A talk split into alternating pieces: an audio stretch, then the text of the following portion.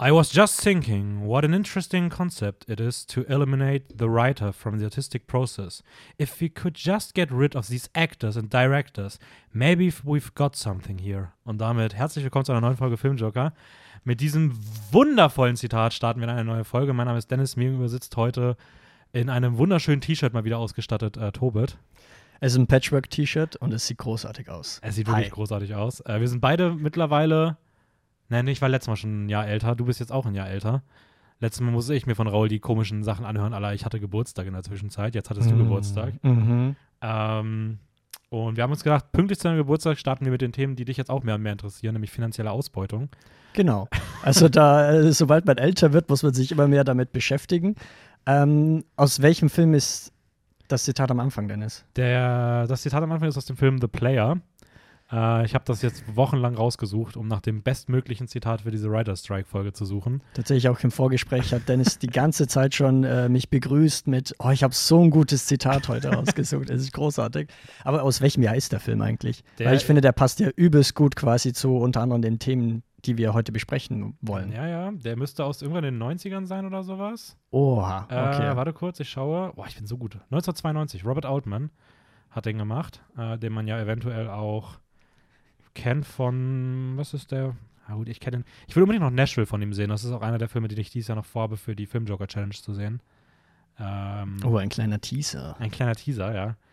Äh, aber ich dachte, der hätte mehr Bekanntes gemacht, wenn ich ehrlich bin. Mir sagt der Name überhaupt gar nichts. Ja, das. Aber ich nicke einfach gerade. Weil ich denke mir gerade auch so, ja, okay, ich weiß, dass er Nashville gemacht hat und ich habe The Player gesehen. Und der Rest sagt mir auch nicht so unbedingt was.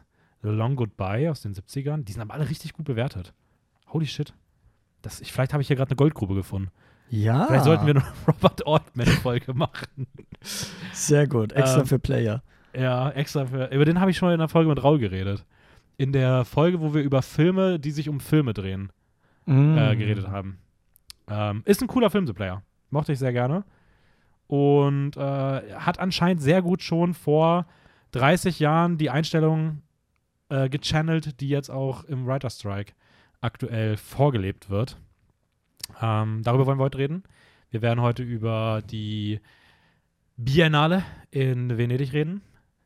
Und Stimmt. wir Das- werden. Warum nennt man es Biennale? Das ist so knapp vorbei an Berlinale. Es kommt so oft zu Ich Missverständnissen. glaube, es kommt bestimmt von Bienna. Biennale. was bestimmt so ein italienisches Wort für irgendwie Gut. so schön. Schönheit ist und es soll irgendwie so ein schönes Festival sein. I don't know, keine Ahnung. Ah, es sind, ich finde, es klingt doch wie Biennale. Biennale. Also, Das Biermessezentrum ja, in Italien. ja, Italien ist vielleicht auch nicht so das Bierland, aber. Ja, ja, ja. Ähm, schwierig. Und danach werden wir noch über zahlreiche Filme reden. Äh, wie viele es genau werden, wissen wir selber noch nicht. Über die wir jetzt in den letzten Wochen, Monaten gesehen haben. Wir waren jetzt ja auch sechs Wir Wochen waren weg. Sommerpause. Wir sind zwar schon letzte Woche wiedergekehrt, aber das war jetzt ja so eine Folge, die jetzt nicht wirklich so auf aktuelles Bezug genommen hat. Deswegen holen wir das alles heute ein bisschen nach. Aber vorher natürlich die Frage, wie geht's dir eigentlich jetzt so in deinem neuen Lebensalter? Wie war der Sommer? Du bist ja, das Oh, ist die erste Folge. Großartig. Ja, stimmt. Das ist meine erste Folge nach dem Sommer. Ich habe sehr viele Experiences gesammelt bei den Gänseer Festspielen. Gänsehaftwillen. Bei der Gänseer Festspiele. Oh Gott, dieser Akzent wird immer wieder zurückkommen, vor allem äh, wenn wir über die äh, Biennale reden werden. Ähm, auch wenn es nicht hundertprozentig passt. Ähm, ja, war bei den Bregenzer Festspielen. Äh, sprich, ich bin jetzt im Oper-Game drinnen. Wir werden Ah. einen äh, Sub-Podcast gründen, den Oper-Joker. und den Oper-Joker. Und dann reden wir jetzt nur noch über Opern. Wir können es Über einfach Madame auch, aber Butterfly, Wäre es nicht besser, wenn wir, wenn wir den Titel einfach, äh, wenn wir einfach umbenennen in Film Joker? Film Joker. Ja, da bin ich übrigens, da bin ich, da bin ich übelst tief drin. Ich bin so opernbegeistert. Wow. Das merkt man dir auch an, finde ich. Mhm. Du hast einfach die Ausstrahlung von Operngänger. Ja.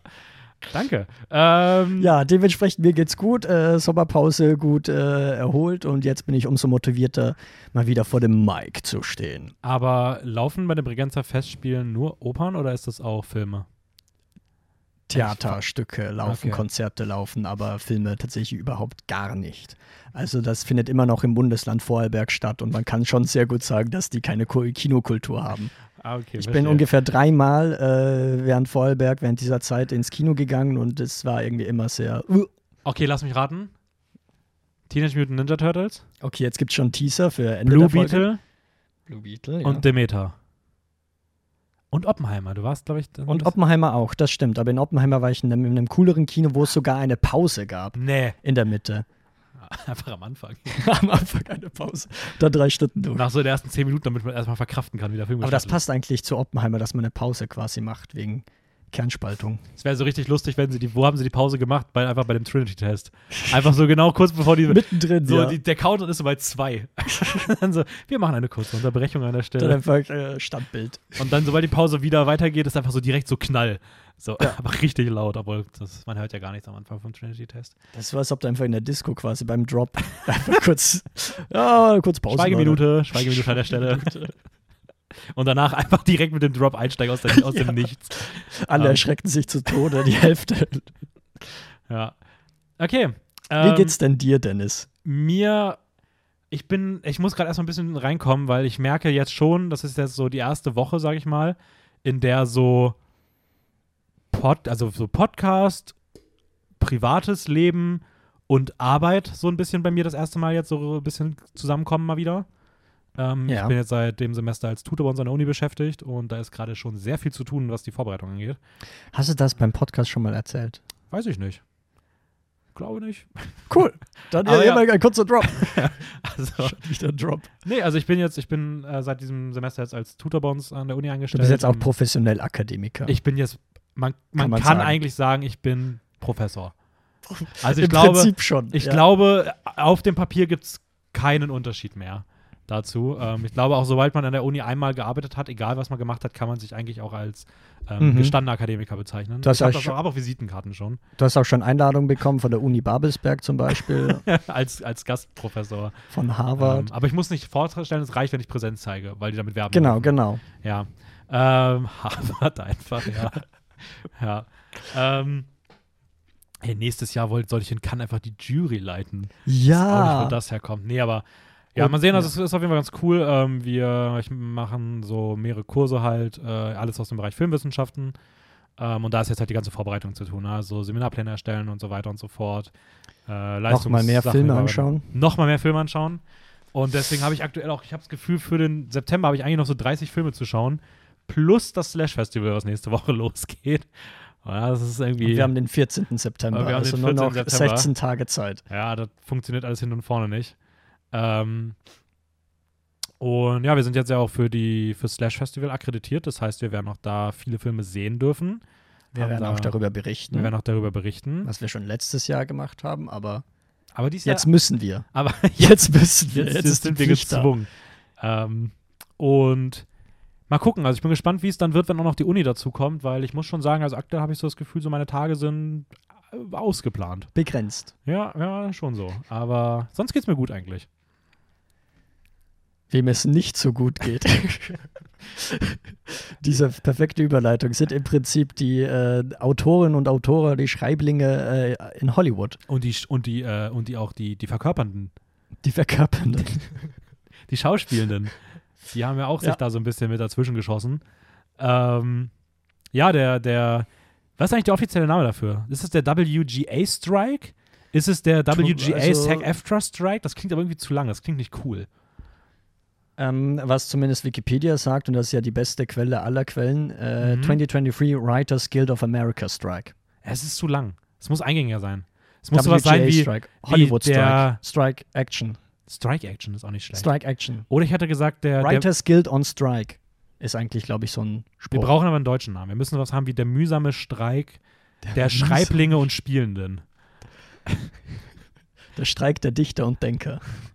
Aber das wäre zu Deutschland bezogen. Der Streik der. Ja, Hollywood, der Holly ähm, Wälder, der, Holly, der Heiligen Wälder. der Holly Wälder. ja. Also einfach an der Stelle, da sind wir auch nicht in der, in der, in der Pflicht, das äh, jetzt neu zu öffnen, aber da vielleicht einmal ein paar Personen, die sich da verantwortlich fühlen, die vielleicht auch immer sich so gute Filmtitel überlegen für Deutschland, vielleicht auch mal an so einer Oh Stelle Gott. ansetzen. Ähm, Der Writers Guild of America Strike, jetzt erst recht. jetzt erst recht. ja, ja, tintenlose Füller. Titellose Füller. Einfach irgendwie, keine Ahnung, sowas. Ja, ja, So. ja. Schreibmaschine ohne Papier. Schreibmaschine ohne Papier. Äh, Ja, das Tippen hat ein Ende. Das, Ja, ist ja auch nicht Lass mal weitermachen mit den, mit den Fakten. Es ist ja eigentlich auch nichts Lustiges, äh, muss man ehrlicherweise Stimmt. sagen. Ich meine, wir sind, wir sind filmbegeistert, wir hoffen, ihr seid auch filmbegeistert und da ist es natürlich immer schlecht, wenn die Filmwelt einfach stillsteht, weil wir haben es schon jetzt miterlebt, viele Filme wurden verschoben, Produktionen stehen auf Halt, ähm, alles in Hollywood steht gerade still. Manche böse Zungen würden jetzt sagen, auch nicht schlecht, dann haben wir die anderen Länder die Chancen aufzuholen.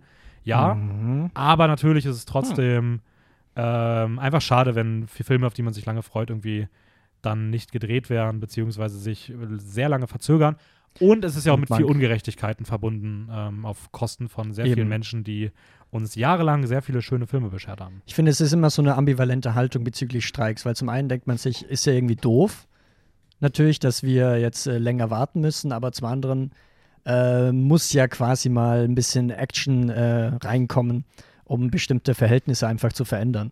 Ja, voll. Also ähm, ich bestimmte glaube, Ungerechtigkeiten. also ich glaube, wenn jetzt gerade auch dieses Gespräch jetzt gleich nicht in eine ganz komische Richtung geht, kann ich auch schon mal vorwegnehmen, ähm, dass ich da zu 100% hinterstehe. Ähm, ich kann mir jetzt nicht vorstellen, dass wir am Ende hier sagen, ach, die Produzenten haben ja eigentlich einen guten Punkt. eigentlich, die Ähm, machen das schon gut. Nee, die Forderungen sind Ja, vollkommen gerechtfertigt, äh, meiner Ansicht nach zumindest. Ähm, und es ist irgendwie traurig, dass es für sowas überhaupt einen Streik braucht, der so lange jetzt läuft und auch potenziell noch länger laufen wird. Also tatsächlich seit dem 2. Mai diesen Jahres, wir haben ja jetzt schon September bedeutet, äh, vier Monate lang. Ja. Und man geht Makes ja auch, sense, ja. also ich, also ehrlicherweise, ich gehe nicht davon aus, dass das dieses Jahr noch erledigt wird. Nein, nein, überhaupt so, nicht. Also, Also vor allem äh, seit dem ähm, 2. Mai war das irgendwie, glaube ich, der größte Streik seit 1988 für Mhm. Hollywood, äh, wo eben auch die ganze Industrie kurz lahmgelegt wurde. Tatsächlich aber seit dem Juli, seit dem 14. Juli, ähm, sind es nicht nur die Schreiblinge, die streiken, sondern eben auch, wie Dennis schon mal ein bisschen äh, angeteased hat, die Schauspielerinnen und Schauspieler von Hollywood. Äh, die SAG-AFTRA hat sich quasi hinzugefügt zu dem Strike. Ähm, Strike. Strike Bowling. Ähm, und jetzt ist es tatsächlich der größte Streik seit 1960. Genau, und man merkt 60 und 88, ich weiß nicht hundertprozentig, was da gestreikt wurde, aber ich glaube, es war zum einen äh, wegen den neuen Medien, nämlich wegen Fernsehen, was natürlich in den 60er Jahren Mhm. groß aufgekommen ist. Und in den 80er Jahren sollte es die VHS-Kassette sein. ja, das kann gut sein. ich. Ich hätte auch noch gesagt, dass hm, Hm. Irgendwann in der Zeit ist ja auch noch so der, der Haze Code gefallen und da hat sich auch nochmal so die Filmwelt sehr stark Stimmt verändert. eigentlich. Ja. Das könnte da auch noch irgendwie mit reinspielen. Also auf jeden Fall, ja, es sind halt immer so Zeiten, wo es so große Veränderungen in der Filmwelt gibt. Ähm, und äh, 1960 war auch das letzte Mal, dass die WGA, also die WGA, für die, die es nicht wissen, Writers Guild of America, also die Vereinigung der ähm, DrehbuchautorInnen, äh, vertreten 11.500 Leute. Und ähm, die SAG-AFTRA, die du gerade schon gesagt hast, halt Screen Actors Guild und wahrscheinlich American Film, TV, Radio Association, I don't know, für was das AFTRA steht. aber, Aber, sehr gut improvisiert. oder? ähm, die machen auf jeden Fall, vertreten halt die Schauspielenden. Und das ist das erste Mal seit eben 1960, dass die beiden Vereinigungen gemeinsam streiken gegen die AMPTP. Das ist auch hier das, gegen das es geht. AMPTP ist die Alliance of Motion Picture and Television Producers, also die, ja, im Kern gesagt, in Amerika produzierenden Gesellschaft für Filme und Fernsehen. Ja. Ähm, und der Auslöser sind halt, so wie ich das rausgelesen habe, sind eigentlich so zwei Kernbereiche, würde ich sagen. Mhm. Nämlich zum einen halt generell die, ähm, halt die finanziellen, ähm, ja, die finanzielle Stütze für halt DrehbuchautorInnen und Schauspielende, äh, gerade auch in Verbindung mit äh, Zahlungen, die durch Streaming-Medien Ja. dann irgendwie geleistet werden. Das nennt Eben. sich Residuals, glaube ich. Ich weiß nicht, was das deutsche Wort dafür ist. Ähm, und die, der zweite Punkt ist halt so alles, was so durch, gerade in erster Linie wahrscheinlich den meisten wird es als ChatGPT was sagen. Also einfach AI-Software, die, ähm, ja, die halt Die mehr und mehr darauf drängt, so die künstlerische Arbeit potenziell zu ersetzen, zu gefährden, Zu verringern und zu verringern. einfach auch Arbeitsplätze quasi einzunehmen. Ich weiß noch nicht, ich habe das jetzt sagen. gestern nicht nochmal gelesen, als ich recherchiert habe, aber ich habe das in der Zwischenzeit mal irgendwo gehört, dass es das jetzt folgende ist demnach ein bisschen äh, Hörensagen. Ich bin mir nicht ganz sicher, wie genau da das ist und was da so richtig ist, aber ich habe irgendwann mal auch gehört, dass es wohl auch gerade bei diesem AI darum geht, dass äh, gewisse große Streaming-Studios ähm, oder Filmstudios auch äh, digitale Versionen der Gesichter der Schauspielenden bauen Genau, wollen, also die sie dann in ihren Filmen nutzen können, gerade von Statisten und Genau, Statistinnen genau. ähm, Was natürlich einfach, also keine Ahnung, das sind solche Sachen, da denke ich mir halt wirklich so, ja, wer denkt denn, dass das eine gute Idee ist so? Also es ist ja vollkommen dumm. So, ja, okay, alle Leute, die nicht gerade Topverdiener sind und Stars sind von allen anderen, die würden wir gerne ersetzen. So, hä? Ja, halt aus Sicht des Finanziellen ist halt eine gute, in Anführungszeichen, Idee, eine effiziente Idee, um Geld einzusparen, aber halt, dann zahlst du halt einmal eine Ta einen Tageslohn an einen Schauspielenden, damit er sich einscannen lässt und äh, ja. Ja, aber es ist ja also. End of it, so also, basically. Keine Ahnung. Ist, an irgendeiner Stelle ist doch auch mal Ende mit diesem Menschen müssen überall ersetzt werden. Also keine Ahnung, da kannst du Ja, auch ja, sagen so, voll. ja, also am reichesten wäre ich, wenn ich der einzige lebende Mensch auf der Erde wäre. Das heißt, es wäre eigentlich sinnvoll, wenn alle anderen Menschen tot sind. Ja, dann lass das doch machen. Das ist doch eine gute Idee. ja, willkommen im Spätkapitalismus. Ah, das ist, äh, keine Ahnung, das ist einfach, ich weiß nicht, ist einfach hardcore dumm und ähm, ja, das ist zumindest so die Rahmen. Ja, voll. Also das sind ja die ganzen Schauspieler und äh, bei den Drehbuchautoren und Autoren äh, ist natürlich auch äh, jetzt nicht ChatGPT, aber generell künstliche Intelligenz drohend, dass man halt einfach Drehbücher quasi kreiert mit quasi dieser Computersoftware. Ähm, und ich glaube, dann kommt halt sowas bei raus wie halt typische Netflix-Filme. Die fühlen sich jetzt schon so an, teilweise. Also diese gerade Einheitsware, äh, wo es sich mehr so anfühlt, als würde irgendein Algorithmus quasi jetzt schauen, okay, was wird am meisten geschaut, welche Themen interessieren vielleicht die Leute, beziehungsweise interessieren ist, äh, die, ob es wirklich sich um Interessieren handelt oder mehr um, das wird halt geschaut, basically. Ähm, das sind halt so Fragen. Vielleicht bekommen wir dann eine ganze äh, zehnteilige Reihe von 365 Days. Ja. Aber was man auch sagen Wollen muss. wir das? Wa- Ja, was man aber auch sagen muss, ist, äh, diese, auch jetzt mal um vielleicht, wir, wir sind ja hier neutral, ähm, Äh, mhm. solche Filme, solche, also die Net, diese, diese böse benannten Netflix-Drehbücher, die, die wurden ja auch schon seit Jahren von Menschen geschrieben. Also, ob da Ja. jetzt, ob die Menschen halt so viel besser sind als eine AI, sei mal hingestellt. Vielleicht motiviert es aber auch wieder die eine oder andere Person, sich zu denken, so Mensch, da nehme ich mir vielleicht doch mal wieder länger als 10 Minuten Zeit für ein Drehbuch. So. vielleicht ist das nicht die beste Idee, aus 365 Days einen Dreiteiler zu machen. Ja? Aber wenn es nicht sogar noch irgendwann weitergeht. Aber ähm, ja, keine Ahnung, das ist einfach, ich weiß nicht. Also ich denke mir halt auch so, wenn man da irgendwie einen Kompromiss findet, ah, ja, ich weiß nicht. Also ich finde in so einer, in so Kunst wie Film muss man da schon, sollte man da schon vorsichtig sein, wie man da so AI einbaut, so. Ja, ja. Weil, keine Ahnung, ich bin da schon so bei den meisten Kunstschaffenden auch, die dann irgendwie sagen, so, also der Moment, wo die Menschheit einfach die Filme, das Erstellen der Filme einfach abgibt an AI und Algorithmen, das ist irgendwie so der Tod der, der Kunstform. So. Ich muss sagen, ich selber bin, ich bin ja äh, philosophisch gesehen ein optimistischer Nihilist. Dementsprechend habe ich wenig äh, existenzielle Ängste oder sowas. Aber äh, zum Beispiel, ich finde irgendwie gerade dieses KI, also das wird ja immer größeres Thema, jetzt nicht nur bei Filmen, sondern generell unseres kulturellen Lebens und so weiter und so fort, ist schon irgendwie manchmal beängstigend, finde ich. Ja, ich glaube, wir sind uns auch noch gar nicht bewusst, wie beängstigend das wirklich ist. So, also ich glaube, da kommen noch sehr viele Sachen, wo man dann irgendwann sich auch so denkt, so, mm, okay, das ist auch so schnell gekommen irgendwie. Ja, eben, es war auf einmal da, also auf einmal ist es irgendwie ein Internettrend und du siehst es halt überall. Und ja, jetzt äh, gefährdet es Arbeitsplätze, ja voll. möglicherweise. Aber ja, keine Ahnung. Das Ding ist halt, ich verstehe halt immer nicht, warum solche Sachen immer auch exakt Dinge ablösen müssen. Warum man nicht, das ist das gleiche wie bei VR. Bei VR war auch am Anfang so, ja, alle Filme werden in Zukunft in VR gemacht. Da denke ich, nee, mach doch einfach aus VR-Experiences einfach was Neues, was neben Filmen koexistiert. Und warum Mhm. nicht auch mehr so dieses, diese AI-Sachen halt losgelöst von schon bestehenden Sachen irgendwie versuchen aufzubauen? Warum nicht irgendwas Uniques damit machen? Warum muss es ausgerechnet irgendwie in den Film- und Serienmarkt versuchen, Leute rauszudrängen? Also Ja, warum wird immer versucht, was zu ersetzen? So? Das ist halt, keine Ahnung, also baut es doch auf andere Art und Weise ein. Erfindet doch irgendwas Neues damit. Also, keine Ahnung, du kannst da, er, erfindet irgendwie ein Gerät, auf dem man sich eine Person auswählen kann und dann kann man mit der reden. Und das ist halt irgendwie, keine Ahnung, die und die Person. I don't know, macht irgendwas Neues damit. Warum müssen das so, warum ist die erste Lösung, ey, wir haben AI, lass mal Drehbuchautoren ersetzen. So, hä? Also, es ist so dämlich, I don't get it. Also, weiß ich nicht. True, ist halt auch die Frage, ob du wirklich was Uniques mit äh, KIs quasi erschaffen kannst, zumindest jetzt in den Anfangsstadien. Weil die ja natürlich Nee. vor allem äh, aus Material speisen, das bereits besteht.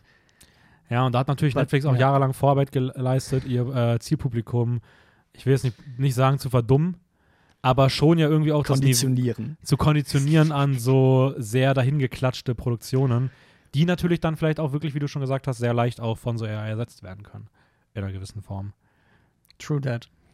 Ähm, deine Streikgrund, den du eh schon gemeint hast, ist finanzielles. Ich würde nur mal ganz kurz als erklärender Satz, natürlich, wenn äh, Filme zum Beispiel irgendwie im Fernsehen oder so nochmal ausgestrahlt werden, dann bekommt man Tantiemen. Ist das Mhm. das richtige Wort? Schon, oder? Das klingt Also super. zumindest bei beim Büchern ist, sagt man Tantiemen.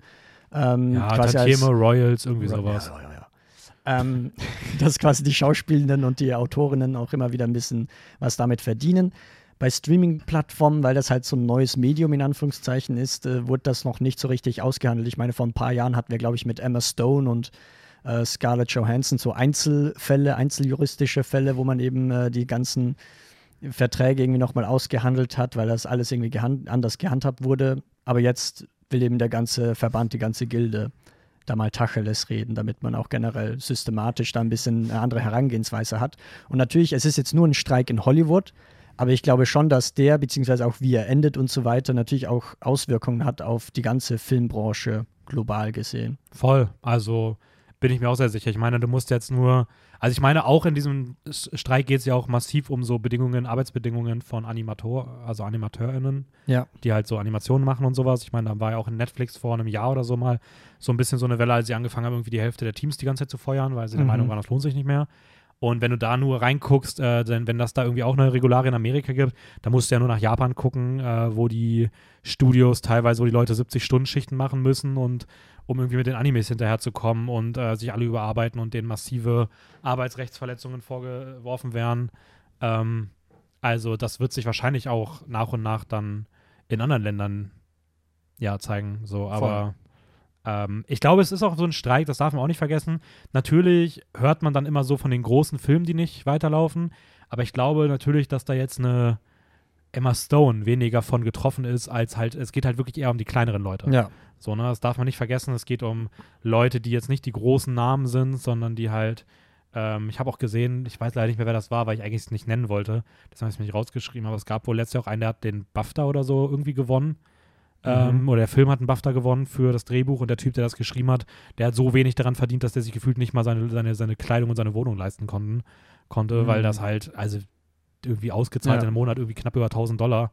Ähm, das ist halt, das ist halt schon krass so und das hat halt auch viel damit zu tun, dass wir halt auch, wie du schon gesagt hast, dass halt einfach, oder wie es auch bei Emma Stone und so weiter, das sind halt teilweise einfach noch einfach veraltete Modelle so, die einfach heutzutage nicht mehr funktionieren und die halt überarbeitet gehören, aber das will natürlich die großen Studios, um sie mal zu nennen, äh, Warner Brothers, Apple, Netflix, Amazon, Disney, Paramount unter anderem. Also gerade natürlich auch alles, was in Richtung, ja auch was, was schon auch in Richtung Streamingdienste geht. Also halt alle großen F Filmproduktionsstätten, die halt irgendwie auch digitale ähm, Verwertungswege besitzen, ähm, die dann natürlich in erster Linie die sind, die auch kritisiert werden. So. True. Ich meine, also es wurde generell, glaube ich, gegen Studios äh, gestreikt, aber ich meine, dass zum Beispiel A24 schon sich ein bisschen mehr geöffnet hat, um äh, Verhandlungen zu machen. Also was ich Mit gehört habe, ist, dass Gilden. A24 gesagt hat, dass sie alle Bedingungen äh, ausnahmslos akzeptieren und seitdem wieder zumindest an zwei Filmen arbeiten dürfen. Als einziges Studio in Amerika. Was sie wieder zeigt, dass A24 einfach ein unfassbar cooles Studio ist. Voll. Die beiden Filme, an denen sie arbeiten dürfen, sind übrigens Death of a Unicorn und Mother Mary. Was auch immer das für Filme sind, wenn ich ehrlich bin. Aber ähm, ja. Was noch irgendwie so ein bisschen schade ist, ist, dass halt seitens dieser kritisierten Studios eine beteiligte Person irgendwo mal so geäußert hat, ähm, dass der Plan der Produzierenden, also gegen die Mhm. gestreikt wird, sozusagen ist, die einfach sagen, so ja, wir lassen die Leute einfach ausbluten. Die haben wohl irgendwie sehr kühl kalkuliert, dass man ähm, im Oktober sich die am Streik beteiligten DrehbuchautorInnen und äh, Schauspielenden, die nicht die großen Namen sind, dass die ab Oktober sich wahrscheinlich ihre Wohnungen und ihre Häuser nicht mehr Ja. leisten können, dann auf der Straße sitzen und sich dann halt überlegen müssen, ob sie einfach so weitermachen wie bisher oder halt äh, dem, den, ja, oder halt ihre, ihre Wohnungen verlieren wollen. Das heißt, da wird auch auf der Gegenseite wohl sehr stark damit kalkuliert, dass man einfach diese Gegenseite einfach ausbluten lässt, weil dann einfach irgendwann das Geld fehlt, um den Streik aufrechterzuhalten. Und man auch gesagt hat, dass man es, dass es ein notwendiges böses, böses Übel ist, was man da irgendwie an den Tag legen will. Mhm. Auf der anderen Seite muss man dazu aber auch sagen, dass ich gelesen habe, dass sich die AMPTP allerdings auch von diesen Aussagen, die da irgendwie von Einzelnen getroffen wurden, wohl distanzieren würden und dass man schon bemüht ist, an Lösungen zu arbeiten. Es gibt aber auch Vorwürfe, dass seitens der WGA und der SAG-AFTRA sich nicht wirklich bemüht wird, Lösungen zu finden. Also es scheinen auch einfach beide Seiten mittlerweile auch etwas verhärtet zu sein. Ja, ja, so. Und ich habe auch gesehen, dass es mittlerweile, mittlerweile mehr Ungeduld ähm, schon innerhalb der Streikenden gibt, weil auch da halt die ersten Leute das Gefühl haben, dass es nicht wirklich nach Lösungen aussieht und dass man wohl auch, dass gewisse Seiten nicht für Gespräche bereit sind. Also, ich weiß nicht, es ist halt schon irgendwie auch so ein Grund, warum ich mich dann vorhin irgendwie nicht so viel mit beschäftigt habe, weil es einfach so ein, es fühlt sich an wie so eine Schlammschlacht. Und ich finde es immer sehr ermüdend, bei sowas irgendwie so Ein zuzuschauen. kleiner Teufelskreis irgendwie Ja. momentan, aus dem man irgendwie nicht gut rausbrechen kann. Ja, Weiß nicht, was da jetzt eine Lösung ist, ob quasi äh, Regierungen, politische Regierungen da eingreifen müssten. Wäre dann natürlich die US-Regierung. Ich bin Wann haben dafür, die nochmal Neuwahlen? Ich Wann bin- wird Trump nochmal nächstes Mal Präsident? Ich Ja. weiß nicht, ob das so rosig ausschaut. ich bin dafür, dass einfach, äh, dass der Moment ist, wo viele kleine Studios einfach die Bedingungen akzeptieren und die einfach den Markt übernehmen, Den Hollywood-Markt. den Hollywood-Markt. Dass man einfach die großen, Ja. dass man einfach, keine Ahnung, jetzt ist der Moment, wenn ihr, wenn ihr in Amerika lebt, filmbegeistert seid, um und die, um die sechs- bis siebenstelligen Gelder zur Verfügung habt, gründet ein Filmstudio, nehmt die Bedingungen einfach an, verhandelt, dass ihr die Filme drehen dürft und zeigen dürft, gründet vielleicht auch einfach neuen Streaming-Plattformen. Vielleicht einfach auch mal, wenn ihr, wenn ihr bei Mubi arbeitet, vielleicht seid ihr auch einfach mal Vorreiter und, und äh, füllt diesen Markt jetzt. Nehmt die Leute einfach weg. Ihr müsst die Pioniere sein. Ihr müsst die Pioniere sein. Weil ich denke mir auch so, also selbst wenn dir, wenn, also für den Fall, die Writers Strike, äh, die Writers Guild und die SAG brechen ein Mhm. und brechen den Streik ab, weil man sich nicht mehr finanziell leisten kann, den weiter Ja. aufrechtzuerhalten. Und dann macht man einfach weiter wie vorher. Die Stimmung ist doch im Arsch. Also Die kannst du, mir doch, ist kannst du mir doch erzählen, Der was du Vibe willst. stimmt nicht. So, da, da laufen sich doch Produzierende und da, also an, am Set, da ist doch furchtbare Stimmung in Zukunft. Ja, voll. Dann werden Überlegungen, ob man entweder auswandert oder sich eine andere Karriere einschlägt. Ja, welches Zumindest Land? auf Welches Land? Welches Land ist denn, Ja, ist denn besser? okay, okay. Also Österreich natürlich. Österreich ist super. Österreich ist schon Vorreiter. Ja, keine Ahnung. Ähm, Was glaubst du denn, dass es, was es für, also wir natürlich starke Auswirkungen, äh, die wir jetzt mehr oder weniger spüren, beziehungsweise noch mehr spüren werden, sind ja die Verschiebungen, die wir schon mal angesprochen haben. Also gerade die ganzen Blockbuster-Titel. Avatar wurde nochmal um ein paar Jährchen äh, irgendwie alle rein verschoben. ja, Äh, natürlich auch alle Marvel-Produktionen. ich habe mir als Blockbuster auch aufgeschrieben, Avatar-Reihe und Marvel. Teilweise bis in die 20, in die 20, 30er Jahre zurück jetzt. Also, ja. Challengers ich meine auch, äh, hatten M- wir, Dune Ja. Part 2 ganz aktuell, Poor Things, auch ein Film, auf den wir uns hier sehr gefreut haben, der jetzt erst im März nächsten Jahres oder April oder so sogar erst erscheint. Ähm, ja, Zum Beispiel, ich glaube, die Emmys wurden verschoben. Die stattfinden Stimmt, sollten, entweder hätten da- dieses Jahr oder sowas. ja, die hätten auch schon sein müssen langsam, oder? Also, Ich glaube auch MTV Movie und TV Awards, also auch so ein bisschen äh, die ganzen Sachen, die da verschoben wurden. Godzilla vs. Kong, der Nee. neue Teil, wurde auch verschoben. Ja, ich bin mal gespannt, wie, Nein. da, wie das dann nächstes Jahr wird, wenn wir dann auch langsam so in den Frühlingsmonaten äh, halt zu den ganzen Preisverleihungen kommen. Also es gibt ja auch Zu die, den Oscars. es gibt ja auch die so weiter. SAGs, es gibt die WGAs, ähm, die ja da auch wirklich dann betroffen sind. Es kommen die Oscars, äh, es kommen die, die BAFTAs. Gut, die werden wahrscheinlich einfach weiter ihr Ding machen, aber halt keine amerikanischen Filme groß haben. Ähm, aber es ist schon irgendwie auch, also keine Ahnung, mal gucken, ob Vor das allem auch die Oscars, weil da sind ja Produzierende und Schauspielende und Autoren und Autoren dabei. So, das ist ja so dieses Konglomerat, wo alle. Ja, und wenn man, da, zusammenkommen. wenn man dann die Oscars durchzieht, dann hast du halt die ganzen Schauspieler nicht da, du hast die ganzen äh, DrehbuchautorInnen nicht da, aber dann sitzen da einfach die, die geldgebenden Produzierenden, die dann einfach ihre Ja, ja. Veranstaltung auf einmal so haben. Und man So. macht einfach drei separate Räume. Ja. Macht so ganz große, oder in diesem einen großen Saal, wo es immer gespielt wird, einfach so ganz große Wände zwischen den Parteien. damit sie sich nicht anschauen müssen. Ja, es wird immer so nur eine Hälfte vom Saal beleuchtet. Ja, ja. Ah, keine Ahnung, aber es ist Aber das, das bedeutet ja, dass wir einen Leerlauf in den Kinos haben, zumindest an Hollywood-Filmen. Was glaubst du, wird stattdessen kommen? Also wird es die Kinos selber schaden, weil die Leute dann einfach nicht mehr ins Kino gehen, wenn sie nicht die Hollywood-Mainstream-Kinos haben? Glaubst du, es gibt die Möglichkeit für andere Filmproduktionen, für kleinere Filme quasi den, den, äh, die Leerstelle einzunehmen und zu ersetzen? Hm. Also, ich würde es mir natürlich irgendwie wünschen. Also, es wäre natürlich, ich meine, das ist ja schon seit Jahren so ein bisschen so diese verträumte Wunschvorstellung der Cineasten. äh, weg mit den Blockbustern und Ja. das Arthouse-Kino muss wieder größer werden. Und klar, was man jetzt als Arthouse-Kino da fasst, aber ich meine, ich fasse jetzt auch solche Filme wie das einfach ein Parasite and Everything, dass das so Filme sind, die auf einmal groß laufen. Ähm, das ist ja so, was man sich gefühlt wünscht als Person, die dann so Marvel verhasst. Ja. Äh, also nicht verhasst in dem Sinne, aber wo man halt immer so mit so einem spöttischen Auge vielleicht drauf guckt, nach dem Motto, warum sind das die Filme, die eine Milliarde einnehmen? Aber ich glaube in der Realität, jetzt, wenn das dann halt wirklich so ist, glaube ich zum einen, dass man nicht vergessen darf, dass diese ähm, nischigeren Filme, die dann so groß einschlagen, immer noch Ausnahmen sind. Und ich Mhm. glaube nicht, dass nur weil die Blockbuster nach und nach fehlen, dass auf einmal mehr von diesen Filmen auf einmal so hochploppen werden und auf einmal so die wahnsinnig viel geschaut werden. So, ich glaube halt, dass die bittere Realität schon ist, dass ähm, wir nicht vergessen dürfen, dass, glaube ich, gerade bei einem äh, Mainstream-Publikum, dass es da schon sehr entscheidend ist, die Gesichter zu kennen. Wer sind die Leute? Ist das Die ein Marken zu kennen. die Marken zu kennen. Ist das ein Franchise, das ich kenne? Ähm, und dann halt auch auf Netflix, Prime, Disney halt die spöttisch gesagt auch dort diese leichten Trash-Produktionen mit The Rock etc. und sowas.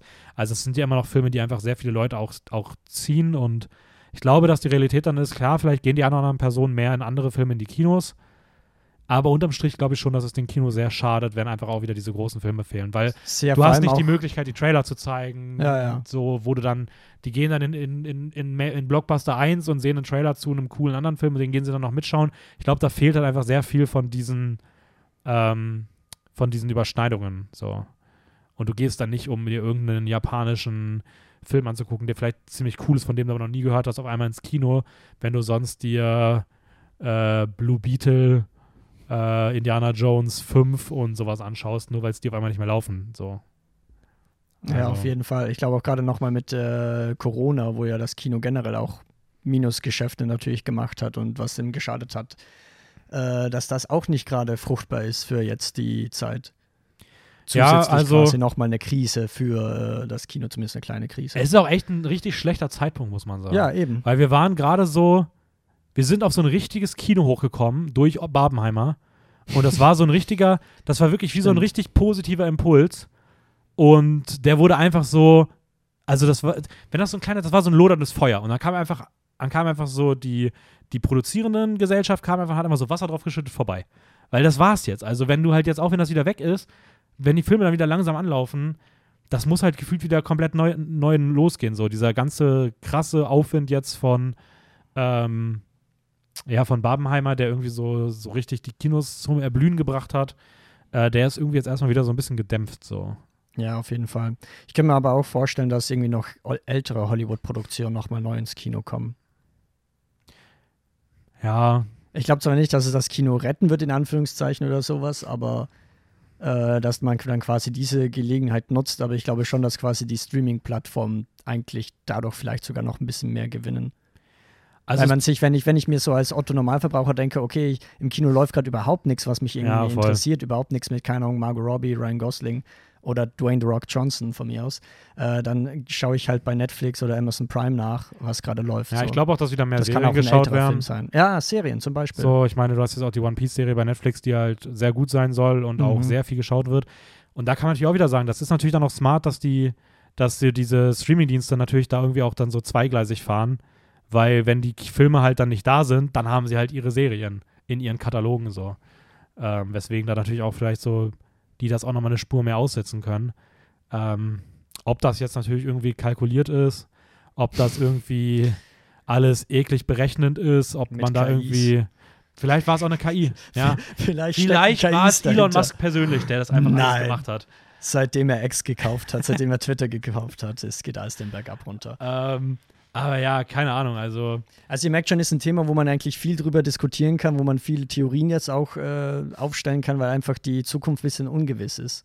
wenn ich Leuten was raten darf, wenn ihr nicht gerade, Ja. ähm, so wie wir, verpflichtet seid, äh, alle Streamingdienste gefühlt zu abonnieren, damit ihr immer über alles berichten könnt, sondern ihr seid normale Filmschauende, dann könnt ihr am ehesten Die diesen, einen, diesen Streik unterstützen, indem ihr einfach alle Streaming-Abos kündigt.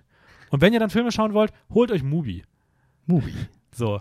Es ist eben meiner Meinung nach der beste Streaming-Dienst, den es momentan gibt. Diese Folge wurde gesponsert von Mubi. Mubi. Das M steht für Movies.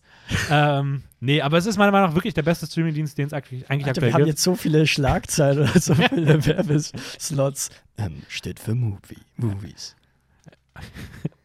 Ähm, macht einfach das, schaut da euch ein paar Filme an. Ähm, seid euch, wenn ihr Netflix und so weiter zumindest schaut, seid euch ein bisschen dessen bewusst, dass das aktuell irgendwie alles ein bisschen uncool ist. Ähm, ja, hoffen wir einfach, dass sich das zum Guten wendet. Aber wir werden es sehen, ehrlicherweise. Was wir nicht sehen konnten, war auf der Biennale, äh, Biennale, Entschuldigung, Biennale. ähm, der, Denk der, ans Bier, der nicht Film, an den Wein. der Film Challengers, denn der wurde auch verschoben und das wäre eigentlich der Öffnungsfilm der 80. Filmfestspiele in Venedig gewesen. Ja gut, wenn er nicht verschoben wäre, hätten wir ihn auch nicht gesehen. Das ist wiederum korrekt.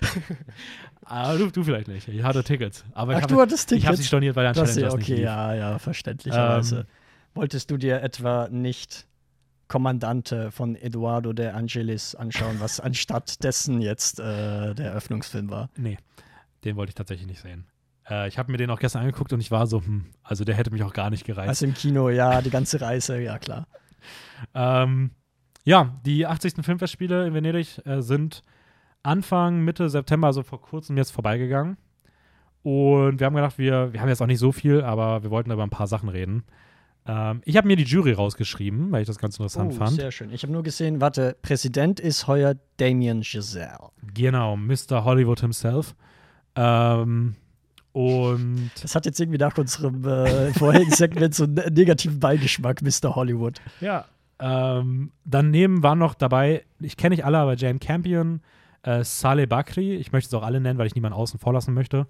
Äh, Mia Hansen Love, Gabrielle, Gabriele Mainetti, Martin McDonough, Santiago Mitre, Laura Poitras und Shuki, also auch international vertreten und durchmischt. Wie gesagt, Damien Chazelle als ähm, Hauptpräsident der Jury. Und ja, es, es liefen Filme Es liefen Filme. und gewonnen hat.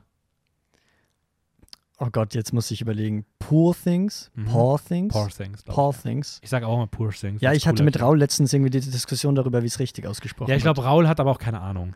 Das also stimmt. Raul hat nämlich, weil ich habe ich hab Poor Things gesagt und er meinte, äh, das heißt Poor, Poor Things. Things. Aber ich glaube, es kann, man kann auch Poor Things sagen, weil es ist noch was anderes als, weil er hat gesagt, ja, es wird ja nicht P-U-R-E geschrieben, aber das wäre dann noch Pure. So, also ich glaube, es gibt einen Unterschied zwischen Pure, Poor und Poor. Und ich glaube, Poor und Poor ist das gleiche, aber ein anderer Akzent einfach nur. Das heißt, es geht beides. Poor. Ja, das eine ist australisch, das andere äh, südamerikanisch. Nee, Süd, Süd-USA, Südstaaten, USA. Ja. Toll. Toll. ähm, Ist auf jeden Fall ein Film von äh, Yorgos Lantimos. Wenn ihr euch mehr dafür interessiert, wir haben ein YouTube-Video gemacht, die äh, zweite Jahresvorschau des Jahres 2023, die mittlerweile leider nicht mehr so aktuell ist, aber dennoch Poor Things wird jetzt so oder so irgendwann mal vielleicht äh, anschaubar sein. Und ähm, da haben wir ein bisschen darüber geredet. Yorgos Lantimos ist nämlich ein griechischer Regisseur, bekannt vor allem durch amerikanische Filme. amerikanische Filme, das stimmt. Seine griechischen sind ehrlich unbekannter. Aber zum Beispiel, ähm, jetzt fällt mir nur Poor Things ein, Killing of a Sacred Deer mit Mhm. äh, ne, Colin Farrell zum Beispiel oder Lobster oder Favorite. Ähm, allesamt einfach sehr Filme, die sich auszeichnen, dass sie sehr einen trockenen Humor irgendwie haben, Ja, ist ganz, gefühlt. ist Und ganz so witzig, weil es ist irgendwie so wahrscheinlich der bekannteste griechische Regisseur, den es gibt. Ja. Und ich sag mal so, ich will jetzt nicht zu viel verraten, aber Raul und ich haben ja auch noch vor, zeitnah ein Format zu starten, wo es um Länder geht. Und Mhm. da haben wir auch Griechenland und bei Griechenland haben wir ihn nicht mit reingenommen, weil er einfach gefühlt nur so durch englischsprachige Filme eigentlich Voll. irgendwie existiert. Voll. Ähm, aber Ich ja, glaube, er hat schon mal griechische Filme gemacht, oder? Wahrscheinlich ja, gestartet. wahrscheinlich so kleine. Die, Ja, halt kleine, sehr Die kleine. konnten dann nicht gegen die Wir Macht kennen, der, ja. des griechischen Kinos mithalten. Ähm, aber nee, es ist ein cooler Stark. Filmschaffender. Ähm, ich habe in seinen früheren Filmen nicht so connected. Mir fehlt aber auch noch The Lobster. Ähm, aber ich denke da gerade an äh, Dog. Dogtooth und äh, Killing of a Sacred Deer. Ich finde die sehr gut. ja. Aber ich, es sind jetzt keine Filme, die mich umgehauen haben, wo ich denke, boah, ich will die nochmal nochmal sehen. Da hat mir Favorite dann deutlich besser gefallen und ich freue mich unfassbar auf äh, Poor Things. Und äh, der hat jetzt den Goldenen Löwen gewonnen, also den Hauptpreis in, ich wollte gerade sagen, Cannes, äh, in Venedig. Und Also es ist im Prinzip so eine Frankenstein-Geschichte nochmal neu irgendwie aufgearbeitet und damit Emma Stone eben in der Hauptrolle, Willem Dafoe, Mark Ruffalo. mhm. Und vielen anderen, und weitere. die alle streiken gerade. ja, die alle, die alle gerade. Was machen die wohl den ganzen Tag? Ja, auf der Straße sein. Ah ja, stimmt. Schön Schilder hochhalten. True. Ich wollte gerade sagen, meinst du, die chillen jetzt einfach die chillen jetzt einfach. Aber ja, stimmt schon. Ähm, den zweitwichtigsten Preis, äh, den Silbernen Löwen, den großen Preis der Jury, hat Evil Does Not Exist gewonnen von äh, äh, Ryosuke Hamaguchi, einem meiner neuen, in diesem Jahr neu hinzugekommenen Lieblingsregisseure. Äh, ich finde ihn wahnsinnig beeindruckend. Ich habe nur einen Film von ihm gesehen, aber den habe ich, glaube ich, viereinhalb Sterne auf Letterboxd gegeben und ist einer meiner Lieblingsfilme aus dem Jahr 2021. Es ist für mich bisher, ich habe das drei Filme von ihm schon gesehen, das ist für mich der schwächste von ihm. Echt? Ja, und ich fand den Wenn das der Schwächste Ja. ist, Also ich fand Wheel of Fortune Fantasy fand ich auch richtig gut und Happy Hour hat mich, also Happy Hour ist für mich einer der besten Filme, die Okay. ich je gesehen habe. Der geht halt fünf Stunden. Happy Hour, äh, sechs sogar, aber der ist so unfassbar gut. Ähm, ich freue mich sehr auf den, ähm, Evil Does Not Exist. Aber ja, was lief denn sonst noch so? Hast du noch so Filme, die rausgeschrieben, die du irgendwo ähm, interessant fandst, dass sie da unter liefen? anderem den Preis Coppa Volpi, was so viel ist wie beste Darstellerin. Was ist ist das? italienisch, oder? Was ist das? Bester Darsteller? Ja, bester Darsteller oder beste Darstellerin. Coppa Volti? Coppa Volpi. Coppa Volpi. Ähm, oh Gott, das ist so verwerflich. Es hat auf jeden Fall gewonnen Kaylee Spaney. Ich weiß nicht, ob ich sie richtig ausgesprochen habe, aber ein Film, auf den ich mich freue. Sie spielt nämlich die Hauptrolle bei Priscilla.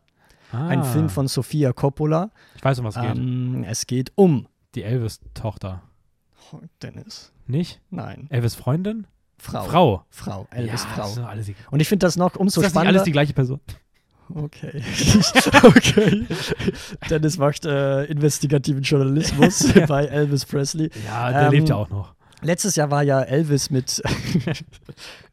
ja, neue Themen. Letztes Jahr war ja ein Elvis-Biopic äh, von Bess Lerman, der, Der ja auch bei den so Oscars toll. ja auch nominiert war, der aber eben nicht ganz so toll war. Ich mag zwar Bess Lerman mit seiner quirky, übertriebenen Art zu inszenieren, aber bei Elvis war das einfach viel zu viel die ganze Zeit. Dementsprechend finde ich es aber umso interessanter, weil Sofia Coppola hat ja gefühlt den komplett anderen Inszenierungsstil Mhm. als äh, Bess Lerman. Also sehr ruhig und soll jetzt mehr quasi Fokus auf die Frau von ähm, Elvis Presley setzen, die ja um einiges jünger war. Ich bin mir, ich glaube, die war so. deswegen dachte ich, es wäre die Tochter. Ja, wahrscheinlich. Ja. Die war, glaube ich, knapp volljährig oder so, als sie geheiratet haben. Irgendwie sowas.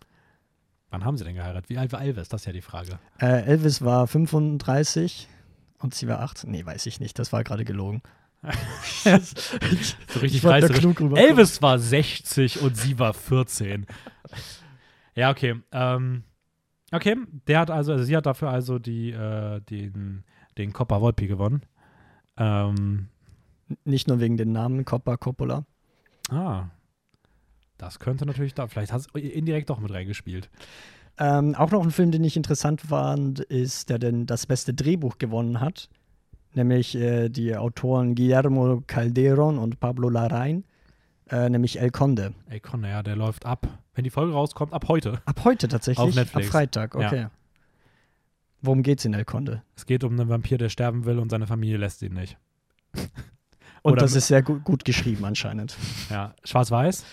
Mhm. Ähm, ist, ein wilder, ist ein wilder Step-Up. Also, wenn du dein letzter Film irgendwie Spencer war, ist eine interessante Wahl für Oh, ich habe schon wieder vergessen, dass das der Regisseur von Spencer ist. Oh, super. Also ist ein Chile- chilenischer Spielfilm vom chilenischen Regisseur Pablo Larraín.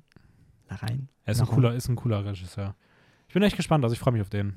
Ich werde den wahrscheinlich erst, ich weiß nicht, ich muss mal gucken, weil ich den Film schaffe zu schauen, weil es, wie gesagt, jetzt echt viele andere Sachen gerade anstehen.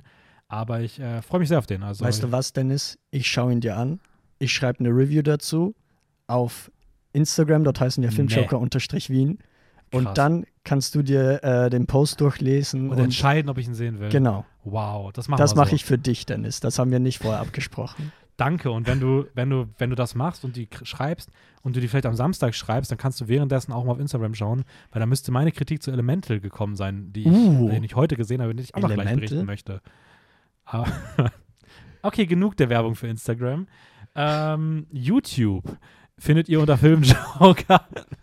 Na, Spaß beiseite. Also nicht Spaß beiseite. Aber Unser ähm, Discord-Server. nein. wir haben keinen. Äh, was noch für Filme liefen, äh, die ich. Ich war dann doch sehr überrascht, dass. Äh, also ich da, dachte mir schon, dass Maestro und Ferrari starten. Ja. Sind ja so zwei Filme. Einmal Adam Driver als äh, Enzo Ferrari in dem Michael Ferrari. Mann Biopic über die Ferrari-Firma. Weil er in House of Gucci so gut ein Italiener war, kommt er jetzt wieder zurück. Genau. Äh, In Venedig, glaubst du, da haben sie ihn irgendwie ausgebuht? er ist einfach mit Italien-Flagge reingekommen.